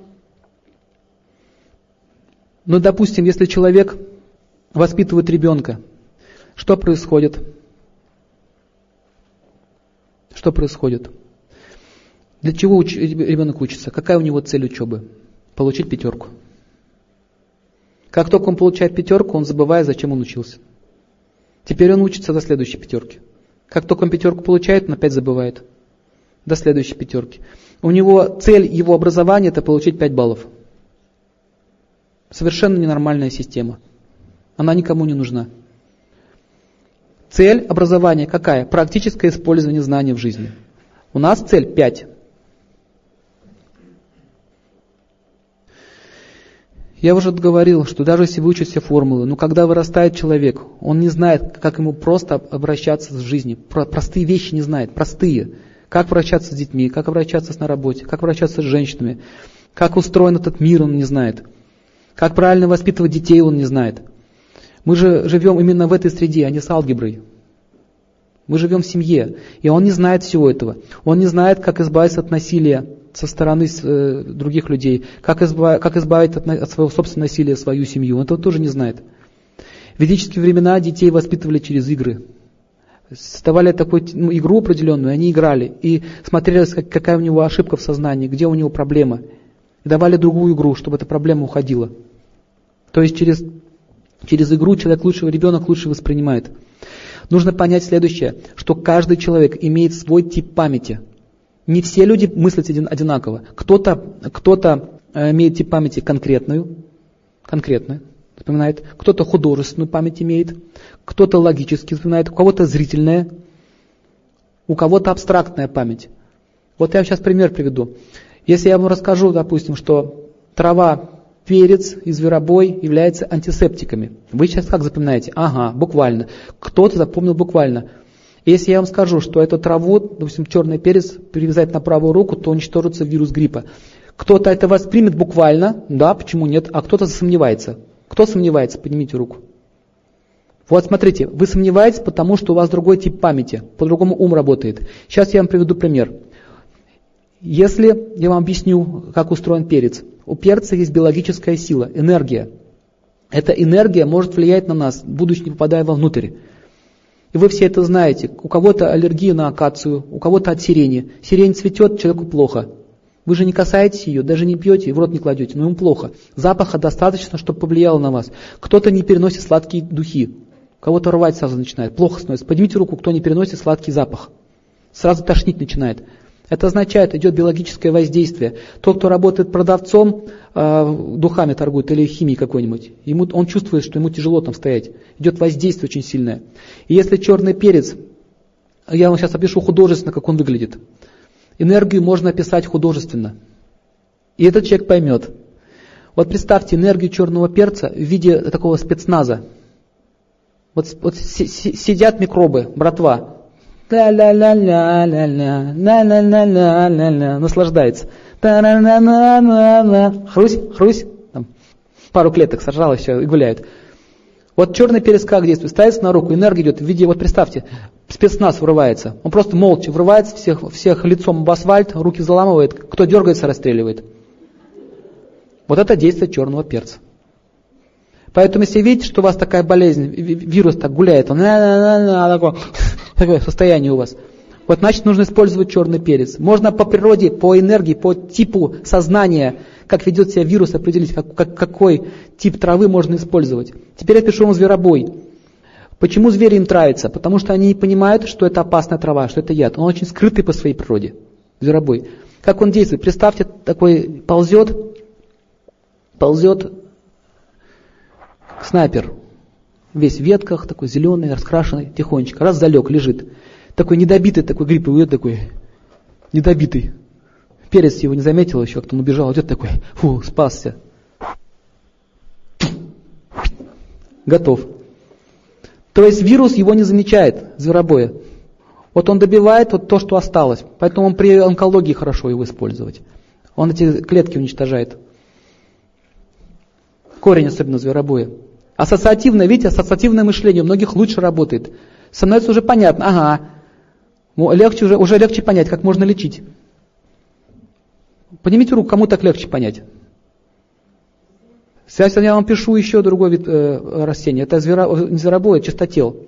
Представьте, Катюша подъезжает, по опухоли бьет по стенке. Бастион, держится, держится он. Стреляет, стреляет, стреляет, стреляет. Еще подвезли пару Катюш, еще стреляет. Держится, держится, держится. Бах, все, дырка. Потом запускаем туда черный перец. Ребята пошли. Клетки начинают расти. Зверобой запускаем, добивать, кто там заныкался. Можно бомбардировщика пустить. Это, да, лечить, лечить опухоль, это нужно иметь сильный Марс. Врач должен иметь сильный Марс. Он должен видеть, как обороняется опухоль. Это война. Бомбардировщики, например, это корни деревьев, такие тяжелые авиации полгорода свалилось, полопухоли, э, такие лежат. Потом пошли эти истребители, начали там уже из пулеметов расстреливать клетки. Это, нужно видеть все это. Раньше это вот друиды все это знали, знахари все это знали, они чувствовали энергию этих растений. Посмотрите, корень дерева, камень расщепляет вот так пополам. Видели? Огромный камень, раз развалился, вся какая сила. Это означает, что корни деревьев разрушают опухоли. Вот точно такой же сила. Если неправильно подберете, тело так раз пополам развалится, опухоль станет больше. Нужно точно попасть. Можно попасть по своим. Алло, алло, алло, квадрат пятый, огонь, бум, бум, да тут свои. Он по своим бьет. Это война. Вот с вирусами так можно сражаться. Надо понять природу вируса, как он себя. Если он скрытно себя ведет, не проявляет себя. А если он у него там полный дебош, беспредел идет, то температура, сопли пузырями идут, то есть он такой весь. Это означает такой вирус. Значит, нужно что? Перчика. Перчика и какой-нибудь гранатомет туда пустить массового поражения. А если, допустим, он скрыто, человек плохо себя чувствует, температуры нет, значит скрыта какая-то инфекция, тайно действует, значит зверобой. Зверобой раз готов, все, перестрелял там их всех, вычислил тихонечко, перестрелял. Есть очень много видов, там описывается, какие виды э, вирусов есть, как, как они себя ведут, какой у них характер. Вот пипола, такой перчик вы, наверное, не видели ни разу. Пипола, такой тоненький стручок, малярию, холеру уничтожает, а типичную пневмонию лечили. Столько народу повалило. Вот пиполы, пиполы и вылечили. В Индии вот наши вот ребята лечили, спасали людей. На границе читатель очень сильно растет. Это, это, это Катюша, запомните. Если вы перепьете слишком много, разнесет все. Также холестерин можно разнести в, этом, в сосудах. Фенхель очень мягкий. Фенхель это, это скорая помощь. Где голова болит? У тебя болит? Вы спокойно. Мы повязочки тебе положим на голову, так, кто еще успокаивает, успокаивает, фенхель успокаивает. Можно описать каждую травку вот так вот. У него есть характер. Дерево, посмотрите, сосна. Ой! Никому не позволю жить около меня, поэтому трава не растет. Значит, сосна будет вирус уничтожать. Какой будет вирус уничтожать? Гриб, вот у вас здесь гриб ходит, вот сосна будет уничтожать. Елка то же самое, хвойная, атипичную пневмонию или просто пневмонию может уничтожать. А корни может половую инфекцию скрытую уничтожать. Все можно лечить, если знать. Все описано в ведах. Так вот видите, что психика у всех разная. Все воспринимают информацию по-разному. Можно научно говорить, можно художественно говорить. Но суть от этого не меняется. А если человек обусловлен, он будет только по-научному говорить, никому ничего не понятно. Можно на санскрите говорить сейчас. Хотите? Вы поймете? Ничего. И вот ребенок нужно понять, что у него то, нужно изучить его психику, как он лучше понимает, в каком стиле. Я до сих пор не понимаю, до сих пор, мне уже 34 года, я не понимаю, почему А плюс Б получается С, не понимаю. Как одну букву, по одной букве прибавляешь другую букву, получается третья буква, не понимаю. Потом кто-то мне из математики сказал, так это же формула, туда буквы, эти цифры ставятся. А, дошло. Как Буратино, он не, он, у него, он как он мыслил Буратино? Одно яблоко плюс другое яблоко, будет два яблока, понял? Понял. А если два яблока у тебя забрать, что у тебя будет? Не отдам. Не отдам и все. Нет, ну ты представь, он не могу представить, я не отдам мое яблоко. И как вы будете его учить, эту Буратино? И что происходит? Хоть ему журналом по голове, хоть пеналом. Он не отдаст свои яблоки и все. Он не понимает, зачем отнимать у меня яблоки, если дали сначала. Вот так действует раз, ум у всех людей. Он по-разному ведет себя. Знание о пране выше знания о теле. Поднимите руку, кто почувствовал, когда услышал о пране, что я это должен знать. Поднимите руку. Остальные не подняли. Это означает, что тот, кто поднял руку, я хочу об этом знать, означает, информация дошла до разума, а остальных информация осталась на уровне ума. Ну, есть и есть. Ну, есть такое слово прана, и все. Это означает, вы никогда не реализуете себе, никогда не поймете, что она реально существует. Те, кто хотят познать, поймут. Они начнут делать дыхательные упражнения и почувствуют, что действительно это и есть. Они начнут дальше продвигаться. Видите, один воспринимает информацию на уровне ума, другой на уровне разума. Если человеку интересно, это означает, у него больше разум активизирован. Вот и нужно смотреть, что, как ребенок себя ведет. Где у него понимание, есть на уровне разума или на уровне ума. Если на уровне ума, это будет насилие над ним. Нужно, чтобы разум шло. Все остальные, э, чтобы информация дошла до разума, этим людям нужно заниматься практикой пранаямы, чтобы понять, что это не болтовня. У кого голова прошла после нажатия? Прошла голова? Ну что, болтаю я или нет? О, вот теперь же по-другому воспринимается. Видите? Потому что практически было применено. Болтать можно все, что хочешь о кренделях небесных. Вот когда увидите, как с помощью стрелы можно сжечь целую армию, то скажете, ого, а сейчас это сказка. Как это? Нажать на палец, пройдет голова. Ну, за этим стоит наука. Вот здесь находится меридиан, который связан с Марсом, с Луной. Марс слишком сильно давит на Луну, поэтому огня много в голове. Вы просто Марс перекрываете искусственный этот меридиан. Марс прекращает свое давление, прана начинает нормально двигаться. Все, главная боль проходит. За этим стоит наука. Или еще вот такой, такой вариант есть. Если у кого-то сильные головные боли, такие спазмы, вот здесь есть ямочки, вот здесь ямочки есть, в бровях, ямки такие. Если нажать на них, какая-то сторона будет больше болеть, какая-то меньше. Значит, там у вас застой праны, жизненной силы. Если вот нажать, вот так вот нажимать, импульс такие делать, будет такие как прострелы, сразу свежесть появится в этом полушарии. Так можно активизировать мозговое кровообращение. Вот здесь есть точки, вот здесь есть точки, везде точки есть. Китайцы это хорошо изучили, поэтому у них это развито. В Индии, в Китае развито это все. Чтобы информация дошла до разума, нужно заниматься практикой. Без практики все это бесполезно, все эти разговоры. Например, у меня был такой случай. Много лет назад, где-то лет 15 назад, я вычитал где-то в газете, что коровий навоз лечит многие болезни. Я смеялся над этим. Ну, какие-то сумасшедшие говорят. А теперь, что самое интересное, я перелечил массу народа просто коровьим навозом. В деревне у меня был такой случай. Один сосед упал с астматическим приступом. Он, по-моему, забыл эту штучку, ингалятор. И он начал задыхаться. Рядом лежала куча навоза. Я просто взял ему грудь, натер навозом, тут же прошло все. Он был в шоке. Он говорит, так вот, говорит, где спасение? Рядом со мной. У меня, говорит, корова уже рядом. А я, говорит, езжу, говорит, город за этим ингалятором. Почему именно коровий навоз? По этому поводу будет целая лекция. Я вам расскажу, что какие препараты можно из него делать. Как правильно надо его обрабатывать и как правильно из него вытягивать эту вот энергию. Но все остальные испражнения веда, говорится, являются нечистыми. Если вы коснетесь навоза, вы очиститесь. Если вы коснетесь испражнений свиньи, вы загрязнитесь. Кажется противоречие. Это так кажется. Я тоже так думал. Теперь мне смешно, какой был глупец. А если еще его смешивать с другими компонентами, можно сложнейшие заболевания лечить. Если получится, то я привезу, принесу сюда, мы будем прямо людей вызывать на сцену, и наносить на точки, и вы будете чувствовать на себе действие. Можно, можно даже диагноз поставить себе с помощью коровьего навоза и с помощью топленого масла. Если их смешать, по запаху нюхать, можно понять, какая стихия у вас вышла равновесие. В Индии до сих пор коровий навоз в аптеке сдают. Знаете об этом? Продается брикетами. Они используют в медицине. В практике, с практикой приходит реализованное знание. Без практики реализованное знание не придет. Можно о чем угодно говорить. А плод учебы – это нормальное отношение с женщинами, так как она связана с Луной, а Луна дает покой и умиротворение. Это особенно касается мальчиков, которые хотят нормально учиться. Поэтому если мальчиков объединить с девочками, на этом их учеба будет закончена. Мальчик и девочка, когда сидят вместе, никаких шансов учиться у них не будет. И вы все это знаете. Если есть, преподаватели, они это знают. Есть преподаватели? Есть? Поднимите руки. Кто, сколько преподавателей? Тяжело, особенно когда подростки уже. Чем старше класс, тем тяжелее. Это означает, что у них их вся их психическая сила направлена друг на друга. Они не могут учиться. Поэтому раньше было правильно, что отдельные классы были. Я думаю, что скоро к этому обратно вернется все. Существует такая формула. Не хочу учиться, хочу жениться. Не хочу жениться, хочу учиться. Два варианта. Либо женится и не учится, либо учится, но не женится. Если студент женился раньше времени, у него могут быть где-то 80% того, что он не сможет закончить институт.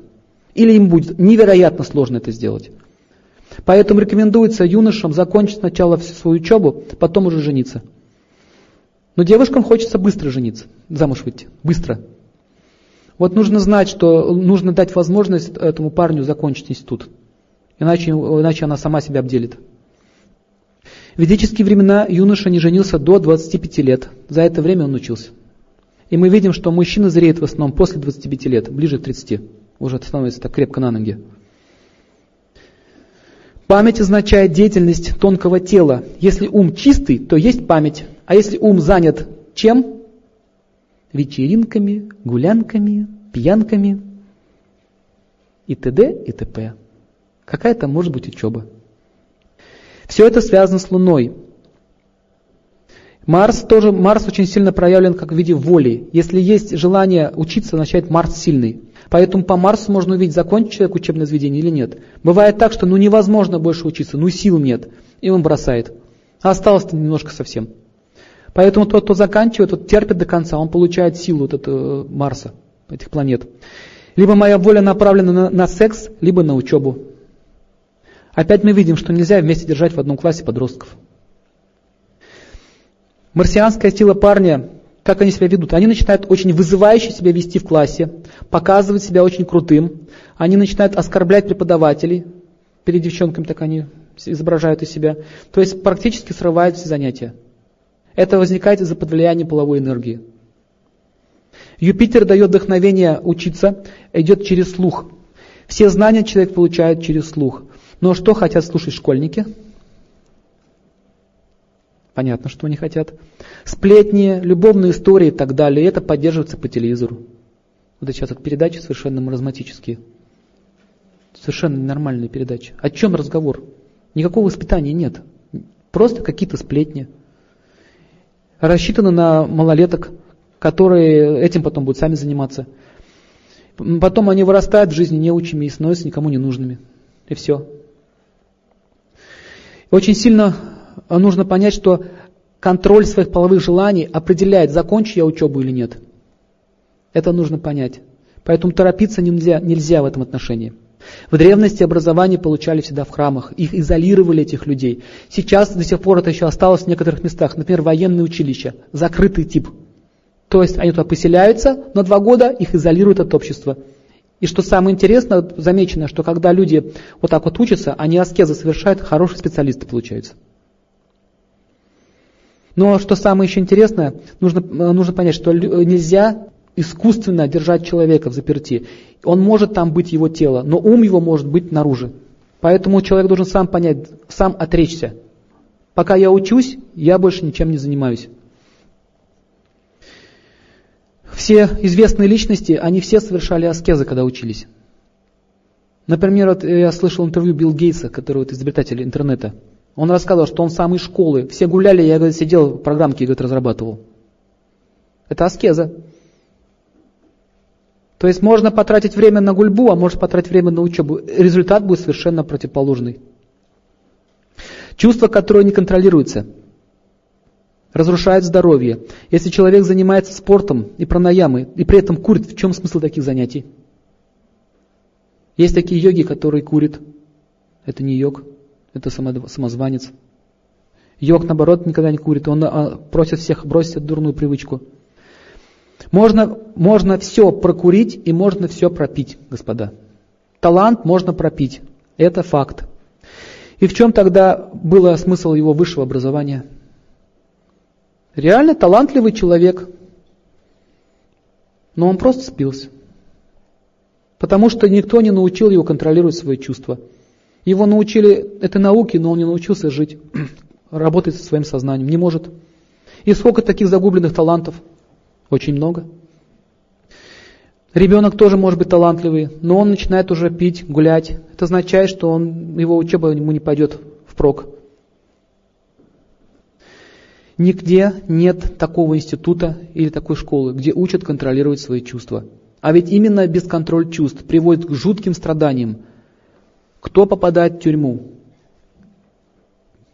Половина тюремщиков, процентов 50, просто дурачье, которое не может контролировать свои чувства. Выпить захотелось, пошел кого-то ограбил. Попал в тюрьму. И что они там научатся? Из-за пятиминутного удовольствия человек подвергает себя стольким, стольким страданиям. Девочку кому-то захотелось, взял изнасиловал. Семь лет тюрьмы. И там, что с ним будут делать, вы это знаете. Просто из-за пяти минут удовольствия. Это означает, что он был охвачен страстью. Страсть означает чувство вышло из-под контроля. Почему он не может контролировать свои чувства? Почему мужчины не могут контролировать свои чувства? Потому что он никогда этим не занимался. Никто его этому не учил. Он даже не понимает, что такое слово чувство и что их надо вообще контролировать. Женщина то же самое. Сколько девушек-одиночек с, с детьми, сколько абортов. Только из-за этого. Чувства вдруг вспыхивают, Потом бац, бэби, мужа нет. Все, последствия чувств. Очень опасная вещь чувства. Йога учит контролировать чувства. Очень тяжело посадить себя за учебу, так как это означает аскеза. Мы будем еще изучать Сатурн. Есть некоторые мудры, которые помогают вам подчинить себе чувства. Вот одна из самых главных мудр, когда вы большой палец соединяете э, с указательным, вот так.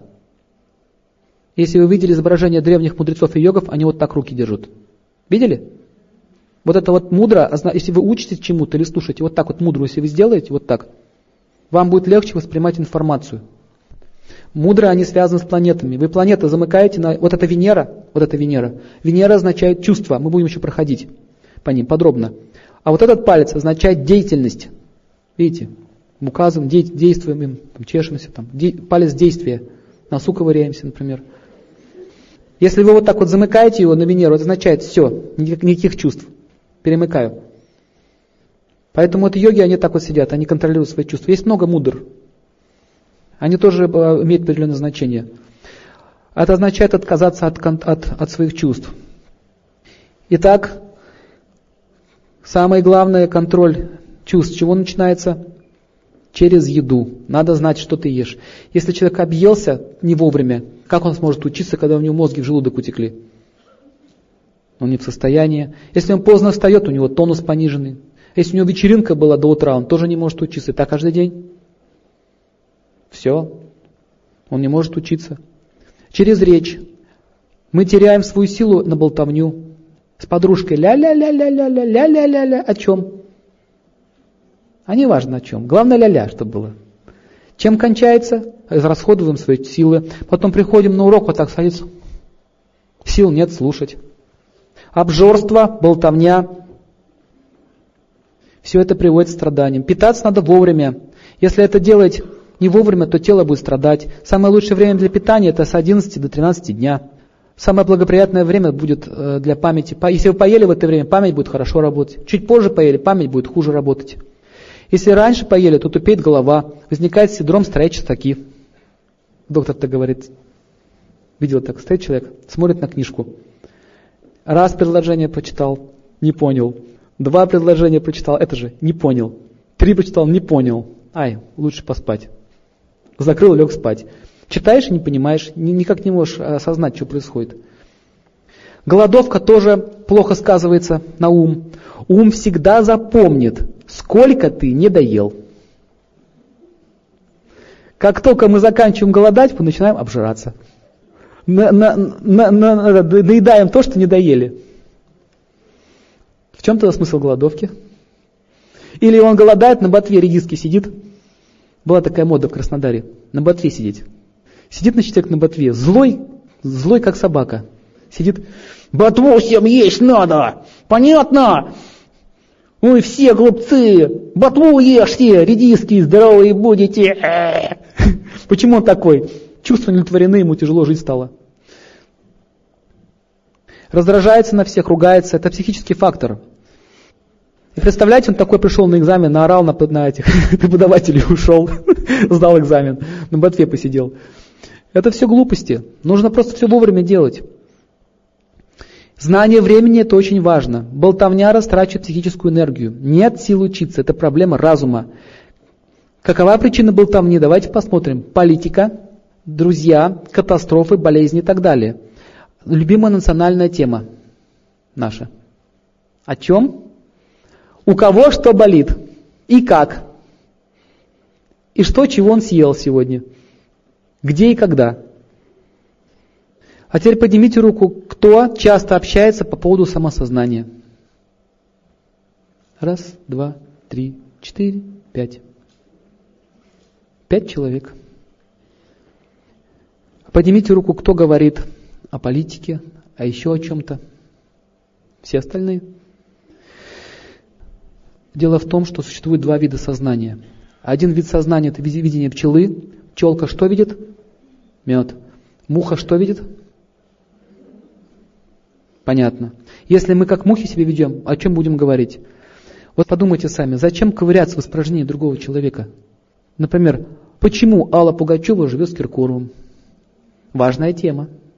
Нас это касается? Моей личной жизни? Нет. Сколько об этом можно говорить? Много. Почему Путин сказал вот так, а не так? Так? Буш негодяй, Хусейн хороший. Нет, Хусейн хороший, Буш негодяй. Нет, Буш негодяй, Хусейн хороший. Начинается разговор. Смысл? Мы решаем те проблемы, которые нас не касаются. Журналисты тоже мухи, господа. Вы что думаете, не происходит хорошего в жизни ничего? Ничего хорошего в жизни не проходит? Вы знаете только за один вот этот вот, вот прошедший месяц, сколько только в одной Индии праздников прошло? Фестивалей. Что думаете, в других странах тоже ничего хорошего не произошло? Почему показывают только плохое? Складывается впечатление, что мир ужасен. Но посма- ну, если сейчас реально пос- вспомните э, советские времена, как-то показали, там какой-то, кто-то где-то кого-то убил, о, сенсация. О чем была тема? Научно-популярные журналы, о спорте, о погоде. Как, была интересная тема. Что сейчас происходит?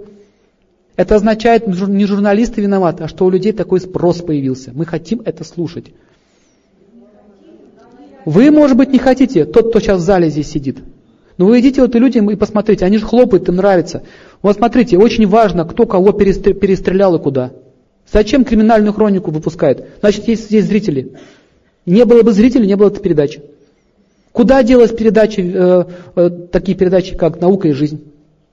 Почему она исчезла? Кому она теперь нужна? Ее не смотрят. Я искал, я искал э, фильмы художественные, исторические, я не мог найти. Исторические фильмы, связанные со святыми, я не мог найти. Я подошел в, в аудиотеку, спросил, есть такие фильмы? Говорит, у меня говорит, дома есть, здесь нет. Говорит, почему? Нет спроса. Таков спрос, господа. Кто виноват? Следующая тема. А, не просто вообще посмотреть криминальную хронику, а еще нужно крупным планом посмотреть, сколько крови вылилось из ее головы. Крупным планом это надо увидеть. Это же желание такое. Кто виноват, что Россия бедная? Армяне, наверное, виноваты. Нет, масоны, наверное, виноваты. И Америка виновата. Давайте объединяться в партии за спасение России. Вот фашизм появился. Все. И как, каковы их идеи? Насилие. Как интересно посмотреть, как на глазах у всей страны кто-то друг друга оскорбляет и все хлопают. Они же хлопают, вы видите, что они хлопают? Им нравится этот процесс? Вам нет, им нравится. Для них эти передачи существуют. Там, например, людям сейчас нравятся генитальные танцы, фильмы, рекламы такого рода. Танцы-то все какие генитальные. Раньше, помню, были танцы народов мира, приезжали какие-то ансамбли, много было индийских танцев, фильмы были. Где они все? Они же есть? Спроса нет. О каком образовании идет речь? Даже если ребенок обучил высшее образование, что он видит по телевизору, как он живет, что он видит вокруг. У вас, у вас здесь еще хорошо, поверьте, я видел, что творится в, в западном регионе России. Там в магазинах уже эти, эти вот девочки на шестах танцуют. В магазинах, где обувь продают. И люди стоят, улыбаются, им нравится, хлопают, кидают деньги. Рекламируют таким образом обувь. Полуголая женщина и обувь одевает и танцует. Она же на это идет, и всем нравится. Поэтому какой смысл кого-то обменять? Что возникает? Когда мы насмотримся таких фильмов, обычно перед скандалом всегда плохое настроение. То есть возникает осквернение ума. Сначала оскверняется тонкое тело ума, потом падает настроение. Поднимите руку, кто замечал? Перед скандалом сначала падает настроение. Тут честно, искренне. Падает настроение, и нам кажется, что кто-то виноват в моих проблемах. Кто-то. Этот кто-то, конечно, наши близкие. Потому что на чужого ты не сорвешь. Когда, когда плохое настроение, плохое настроение означает скандал. Скандал означает усиление плохого настроения. А плохое настроение означает опять скандал. Замкнутый круг. И в результате у нас развивается вкус к скандалам. Потом идет передача про скандалы, нам нравится. Это означает, что у нас такой вкус развился. Но не у вас именно, а вообще те, кто это смотрит, я имею в виду. Поэтому запомните, нужно оберегать сознание своего ребенка свое тоже сознание. Его нужно оберегать от этих вещей. Как вы оберегаете свое физическое тело. Вы когда идете по улице, вы обходите испражнения собаки, не наступаете на нее. Но почему же мы вляпаемся вот в эти испражнения? Это что же испражнение? В чистом виде. Как такая передача пошла, нужно ее убрать. Совершенно это ни к чему. Родители тоже скандалят дома, у них плохое настроение. Они срывают свое, свое плохое настроение своих детей, а те ненавидят их за это и эту проклятую школу, где их там насилуют. Поэтому они прогуливают. За то, что они прогуливают, родители их бьют за это. В результате они, получается, их насилуют с двух сторон. Там их заставляют алгебру учить ненавистную, которую ему сто лет не надо. Дома его э, пугают ремнем. Получишь двойку, убью. Как вот бедному ребенку жить? Он маленький, он не защищен. Что ему делать? Поэтому убегают многие из дома, бегают, болтаются, не хотят ничего делать. А все начинается с чего? С болтовни. Мы свое время тратим не на воспитание ребенка, а на болтовню, на, на разборки. Кто где по телевизору что сказал, кто во что оделся. Дальше очень интересный фильм, если вы смотрели, этот кабельщик. Джим Керри там играл. Теленяня. Что из него получилось, когда он воспитался на телевизоре? На телевизор сажаем, на видик, лишь бы только это мне не мешал. Или родители хотят, чтобы э, воспитывали моего ребенка учителя. Как, например, сейчас школу в Петербурге не берут, если мальчик или девочка не умеет читать, писать. Его не берут в первый класс. Тоже, да, уже дошло? Тогда вопрос, а зачем тогда школа? Вы должны учить их читать, писать, вообще-то. Но они говорят, нет, ты нужно готового ребенка приведи, а мы просто деньги будем получать. Почему преподаватели не хотят учить? Знаете почему? Потому что их никто не защищает, ничего им не платят. Вот и все. И они же тоже люди, они тоже есть хотят. Поэтому у них нет стимула работать с детьми. Таких преподавателей, которые э, серьезно занимаются своей деятельностью, нужно памятники ставить. Это герои которые независимо от того, что платят или нет, продолжают любить детей и воспитывать их. Их очень мало таких, таких людей. Сила разума означает, что один раз увидел, как больно умирать от наркотиков. Этого достаточно, чтобы не делать. В Петербурге одна хорошую программу провели. Школы сейчас вводят по наркодиспансерам детей, показывают, как кортятся люди. Просто показывают им. Вот тут правильно сделали. Это означает, пусть ребенок раз увидит, поймет на опыте. Но если разум слабенький у человека, он не может связать одно с другим. Например, например, мой друг умер от наркотика. Тот спился. Этого с работы выгнали. Этот развелся. Но со мной этого не произойдет. Означает отсутствие разума. Или, например, девушка вышла замуж и хотела контролировать своего мужа. Из-за этого он ушел от нее. Так? Ушел. Она говорит, все, никогда больше не буду так себя вести. Вышла замуж, прошел год, опять начинает так же себя вести. Бац, муж опять ушел. И так продолжается вся ее жизнь.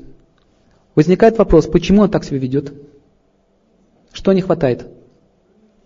Сила разума. Сила разума означает делать анализ прошлых ошибок. Смотреть, я было вот так, произошло вот так. Я так делать не буду.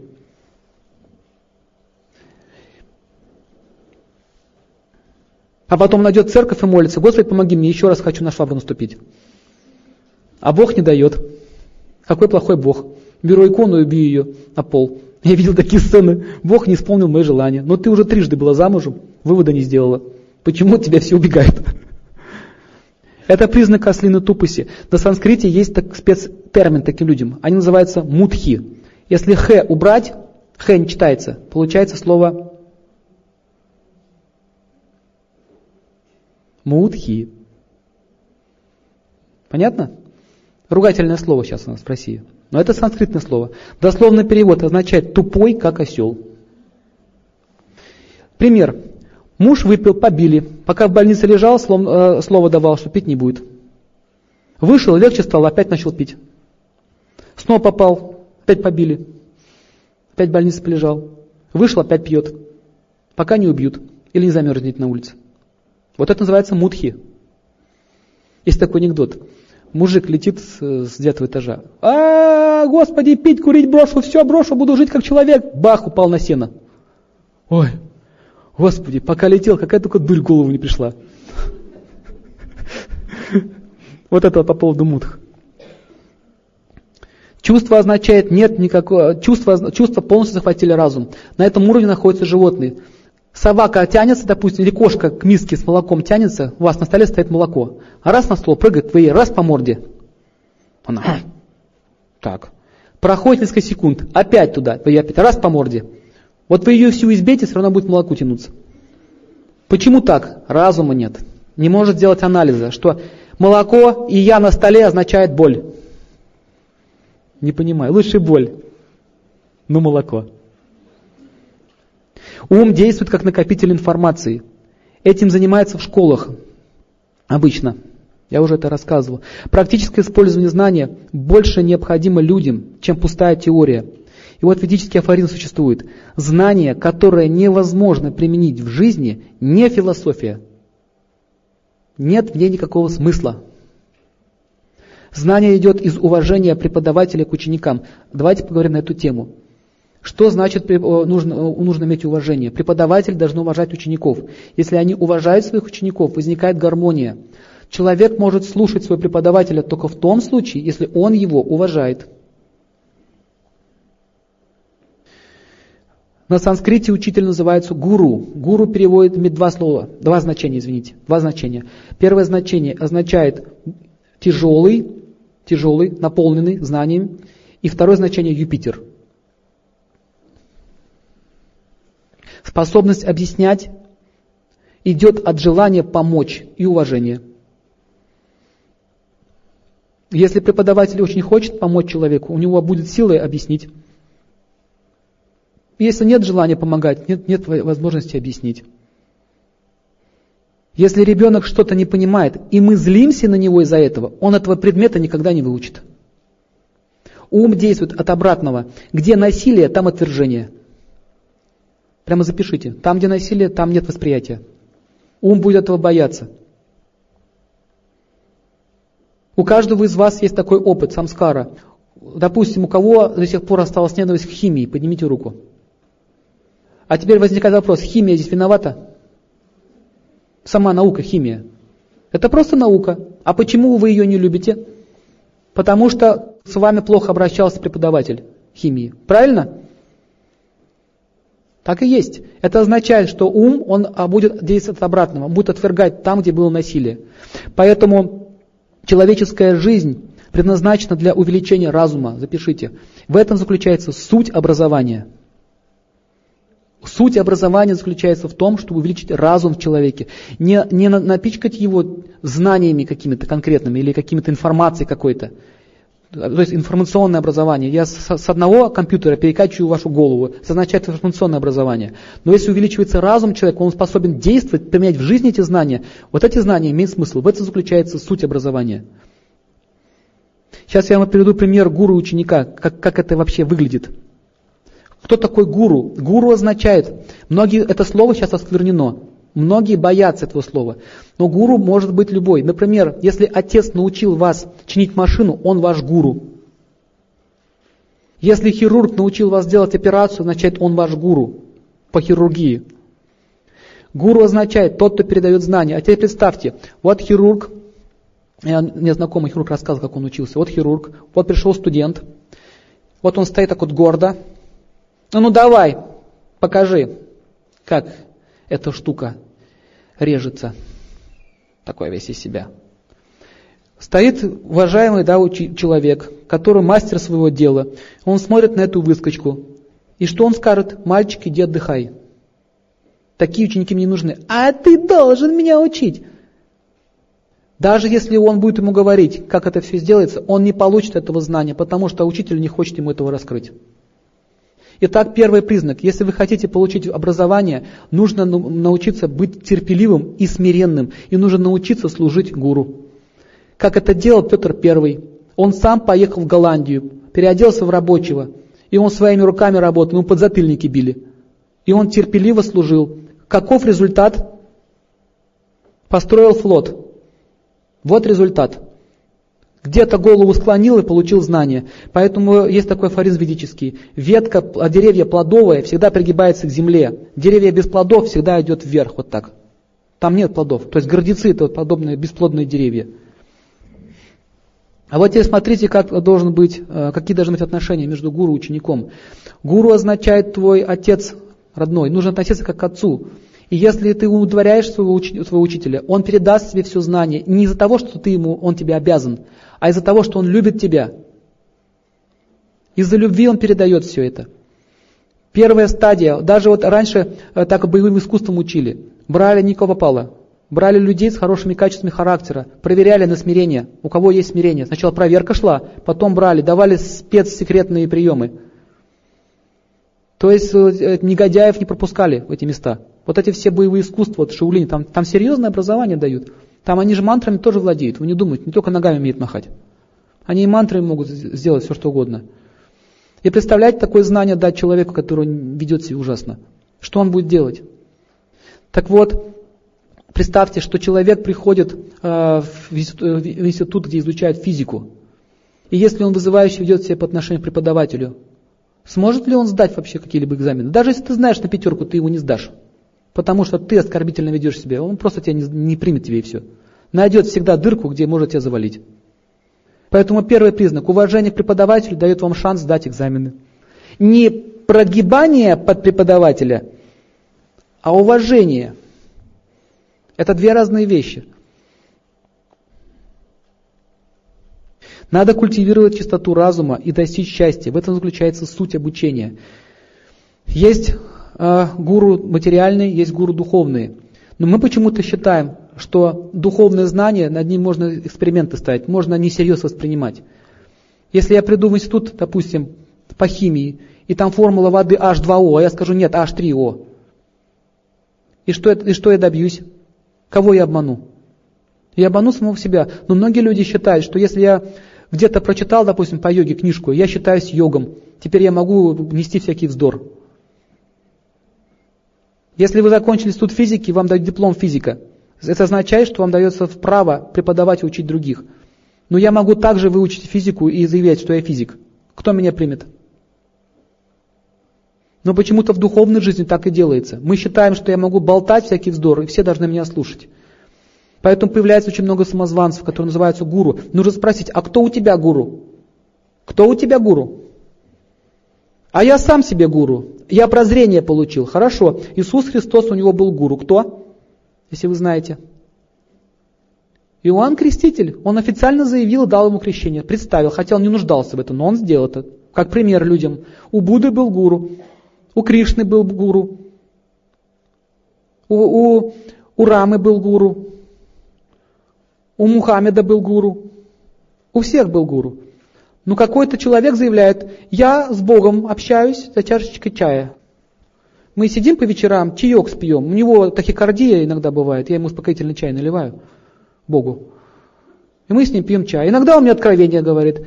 У него просто нет таких людей, которым он мог еще сказать только мне. Я книжки пишу, там, откровения там, от Бога там, или еще от чего-то. А кто такой? Иисус принял специальное рождение, чтобы дать людям определенный тип религии. Нет, зачем Иисуса послать? Вот есть дядя Вася, у него откровение идет. Вот с кем он общается, еще надо разобраться у психолога или у психиатра. С кем он общается. Есть люди, которые могут считать, что они с кем-то общаются, но это просто духи, вот и все. Они могут нападать на людей. Поэтому вы не должны попадаться на дешевые вещи. Кто-то претендует на преподавание духовных знаний. Нужно точно знать, куда идет его ученическая преемственность, куда она ведет. Если она ведет никуда, значит это лжегуру. По плодам можно определить. Если только развивается ненависть в вашем сердце, это означает ложное учение. Как, как сейчас с исламом сделали. Вот этот был такой вахабит. Слышали? Это англичане его наняли в свое время, в 1873 году. Был такой вахабит, они ему заплатили огромную кучу денег, он был имам. И сказали, изврати ислам. И он это сделал. И он такое течение, он исказил слова, извратил слова Аллаха полностью. Например, там написано, что тот, кто обижает воробья, недостоин Царства Божия. Воробья. Не имеете права убивать никого, не вами создано, только Аллах всемогущий может создавать и жизнь забирать. Вы же не имеете права. Не обижай мать свою и жену свою. Не, не держи раба. Там все эти вещи описаны. Что сделал Вахабит? Там написано «убей неверие». Он написал «убей неверного». Вот результат. Война. Какие были цели у них? У них были цели такие, поссорить эти народы и захватить власть. Вот и все. Это была английская ну, тема. Они таким образом ссорили народы и колонии держали. Политика. Почему же люди ведутся на это? Потому что они несерьезно относятся к Писаниям, считают это дешевкой. В Индии на каждом повороте вас могут обмануть. На каждом повороте. Йоги, воплощение, аватары в каждой деревне. Немножко фокус показал, любой фокус мистический показал, все, Бог. Там есть описание, какие у него должны быть знаки на руках, на стопах, в Писаниях должно быть описано точно. Кто-то заявляет себя там Иисусом Христом. В позапрошлом году где-то там около Иордании был слет Иисуса Христов. И вот это наводняется все больше и больше. Почему так происходит? Потому что люди не, не, не хотят понимать э, ценность ученической преемственности. Если, если школа йоги идет в древности по цепи ученической преемственности, вы видите, что там есть цепь от ученика к ученику идет, вот так вот. Это означает, это серьезная школа. Если кто-то выдумывает свое, как это определить? Я, я, я, я. Он все время говорит я, я, я. Если есть слово я, означает нет истины. Истинный гуру никогда не говорит «я, я, я». Он говорит «в ведах сказано то, там-то сказано то». Он всегда опирается на авторитеты прошлого. Как наши ученые, допустим, Башкирцев опирался на авторитет кого? Циолковского. В результате ракета полетела. Также духовная жизнь. Если мы опираемся на авторитет истины, мы, мы полетим.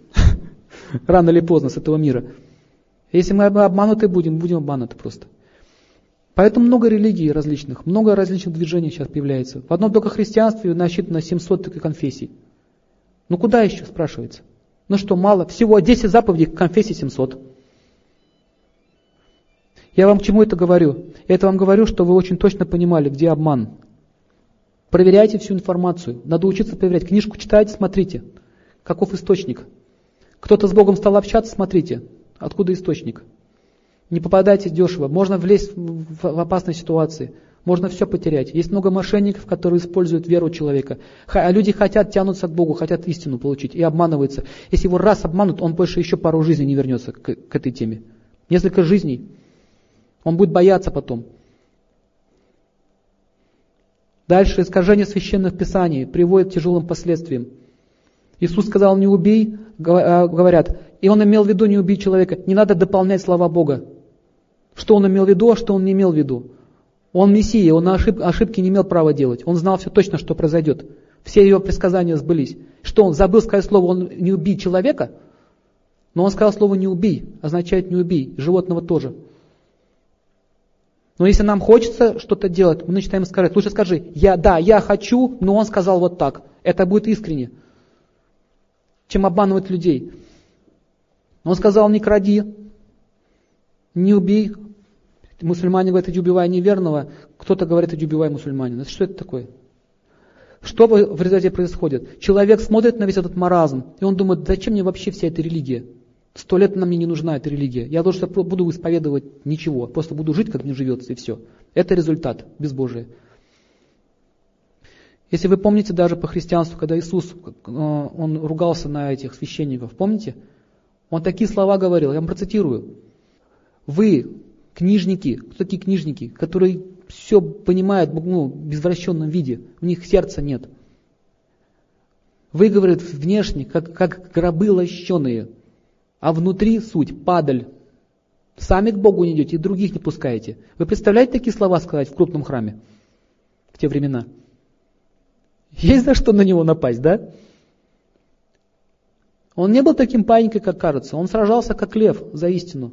Он говорит, зачем вы говорит, это все делаете? Зачем вы говорит, обманываете людей? На глазах у всех он исцелил человека, горбунью исправил. На глазах у всех людей. Это был факт, очевидный.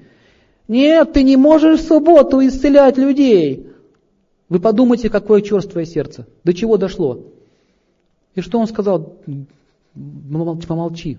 Не ты ли, говорит, в прошлую субботу козу свою вытаскивал из оврага? Он даже это знал. Кто о чем думает.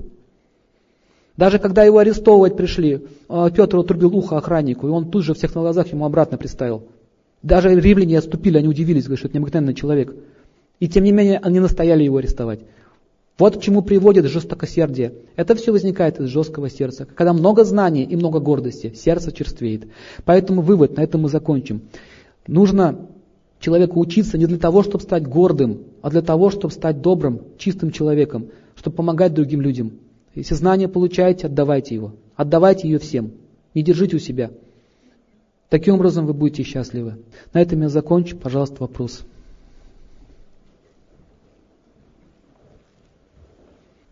По поводу парампора ученической преемственности хочу вам сказать, что а, мы сами обучаемся в Бомбейском университете, который основан уже много-много тысячелетий назад. Сама, сама школа имеется в виду, не само здание, а школа. И все вот, все вот преподаватели, которые они сейчас учат, они все имеют духовных учителей. Это по поводу вот ученической преемственности. Вы, конечно, можете выбирать, как вам удобно, но лучше всего, если хотите получить какое-то образование, лучше слушать авторитетные источники. Очень много книг есть по аюрведе, очень много. И обратите внимание, к чему они приводят. Практически они все идут мимо души. Все вокруг тела вращается, а душе нету глубокого знания. Это все бизнес. Также много священных писаний, таких как, например, Бхагаватам или Вет. Взяты какие-то кусочки. Например, взяли из раздела Вет э, Камасутру. Камасутра там все есть. Но взяли именно эту часть и превратили это в порнографию. Но там описывается, какие последствия будут всего этого. Там описываются все проблемы семейной жизни, как их решать. Это убрали, оставили только секс. И люди смотрят, думают, вот это и есть Камасутра. В результате что возникает? Э, значит, складывается мнение, что Восток это сплошной разврат. Мнение складывается не просто так. Поэтому наша задача не, не то, что мы Восток изучаем, мы изучаем Веды. Веды не, не принадлежат Востоку или Индии, они всем принадлежат.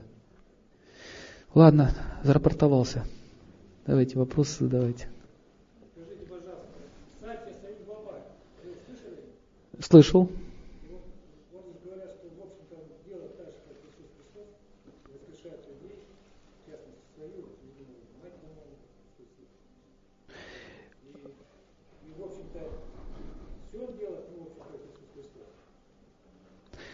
Я вот это, вот это, это, эта тема очень глубокая. Чтобы судить о человеке, нужно проверить всю информацию.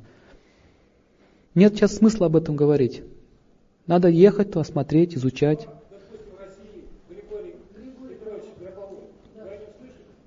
Да, что-то слышал. Да, что-то слышал. Слышал, что он э, вроде людей тоже исцелял. Слышал. Опять же, нужно проверять информацию.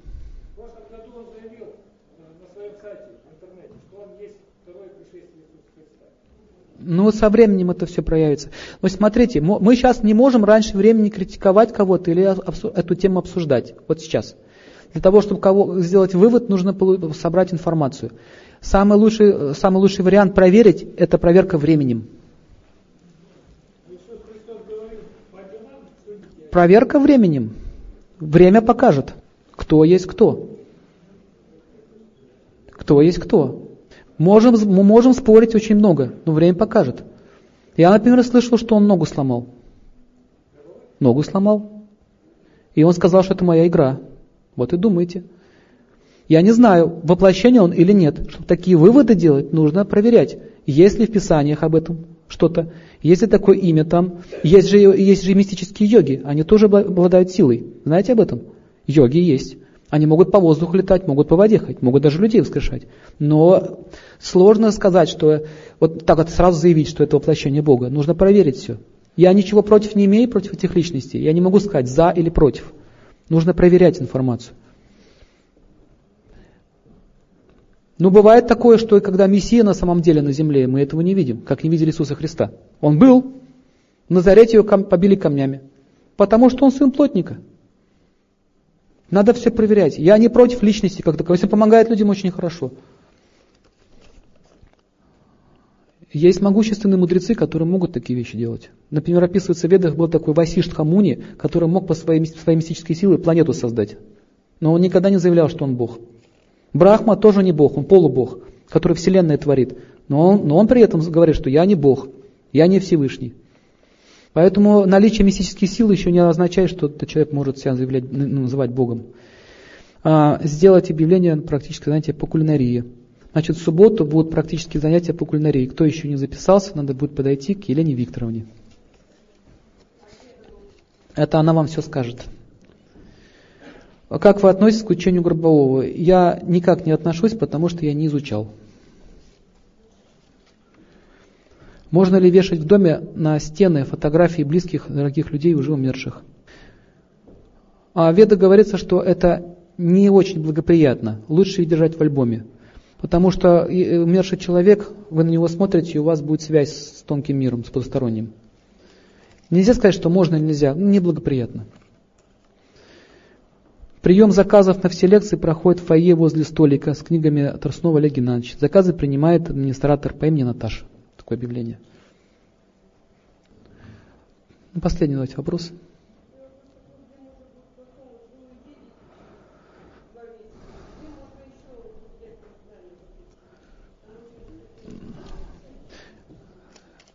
Где будет потом, мы об этом думаем и в конце объявим. Первоисточники ведического знания, почему сохранились только в Индии? Как они выглядят? На каком материи? Они были выклонены. А я же вам уже объяснял, что Инд, когда существовала ведическая цивилизация, слово Индия не существовало такого слова. Вы опять про Индию начали говорить. Индия и Веда, никакого, они вместе ну, как-то не связаны. Это, это две разные, два разных понимания. Ведическая культура в России тоже была. Если вы посмотрите э, Русь до крещения, даже еще раньше, до крещения там она уже была языческая, а если вы еще глубже посмотрите в древность, вы увидите, что там все те же принципы были. Ведическая культура была по всей земле, господа. Она не была в Индии. Вся их заслуга в том, что они сохранили их, Писание. В этом заслуга. Культура древняя. Рош это санскритное слово. Рош означает мудрец. Рош означает мудрец. Река Ом тоже не просто так названа. Здесь, здесь, было, здесь уже были древние поселения людей. Вот Урал, Урал, вот это все Сибирь, Вот эта вся Россия, она вся входила в состав ведической культуры, в Барат-Варшу входила. Под одним флагом были. Флаг был солнце большое. Солнце. Ведическая цивилизация. Сами, сами и цари ведической культуры, они не были вот черными, как мы представляем себе индусами, они уже рисуют их так. Там есть четкое описание, они были светловолосыми, голубоглазыми. Это арии. Вот мы все, вот евро, евро, индоевропейская раса, это все вот арийская раса. Некогда, э, они некогда управляли всем миром. Но не означает, что другие национальности ниже или выше. Они, они тоже э, имели часть ведической культуры. Я вот изучал разные народы и вижу, как похоже все. Принципы одни и те же. Может, какая-то национальность имеет какой-то свой национальный окрас. Но принципы одни и те же. Японцы тоже раньше были, входили в состав ведической культуры. Они, это, они поклоняются солнцу, кстати. Страна восходящего солнца. Самураи такие были. Путь солнца переводится. Династия кшатриев. Самураи это династия древних кшатриев, которых сейчас все меньше и меньше становится. Ну ладно, если вопросов больше нет, давайте с вами будем счастья желать.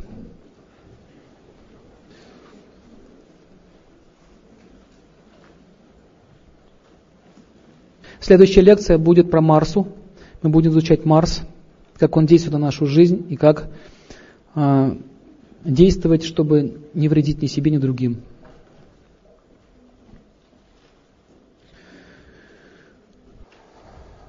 Сделайте все вдох, выдох, вдох, выдох. Я желаю всем счастья. Я желаю всем счастья. Я желаю всем счастья. Я желаю всем счастья. Я желаю всем счастья. Я желаю всем счастья. Я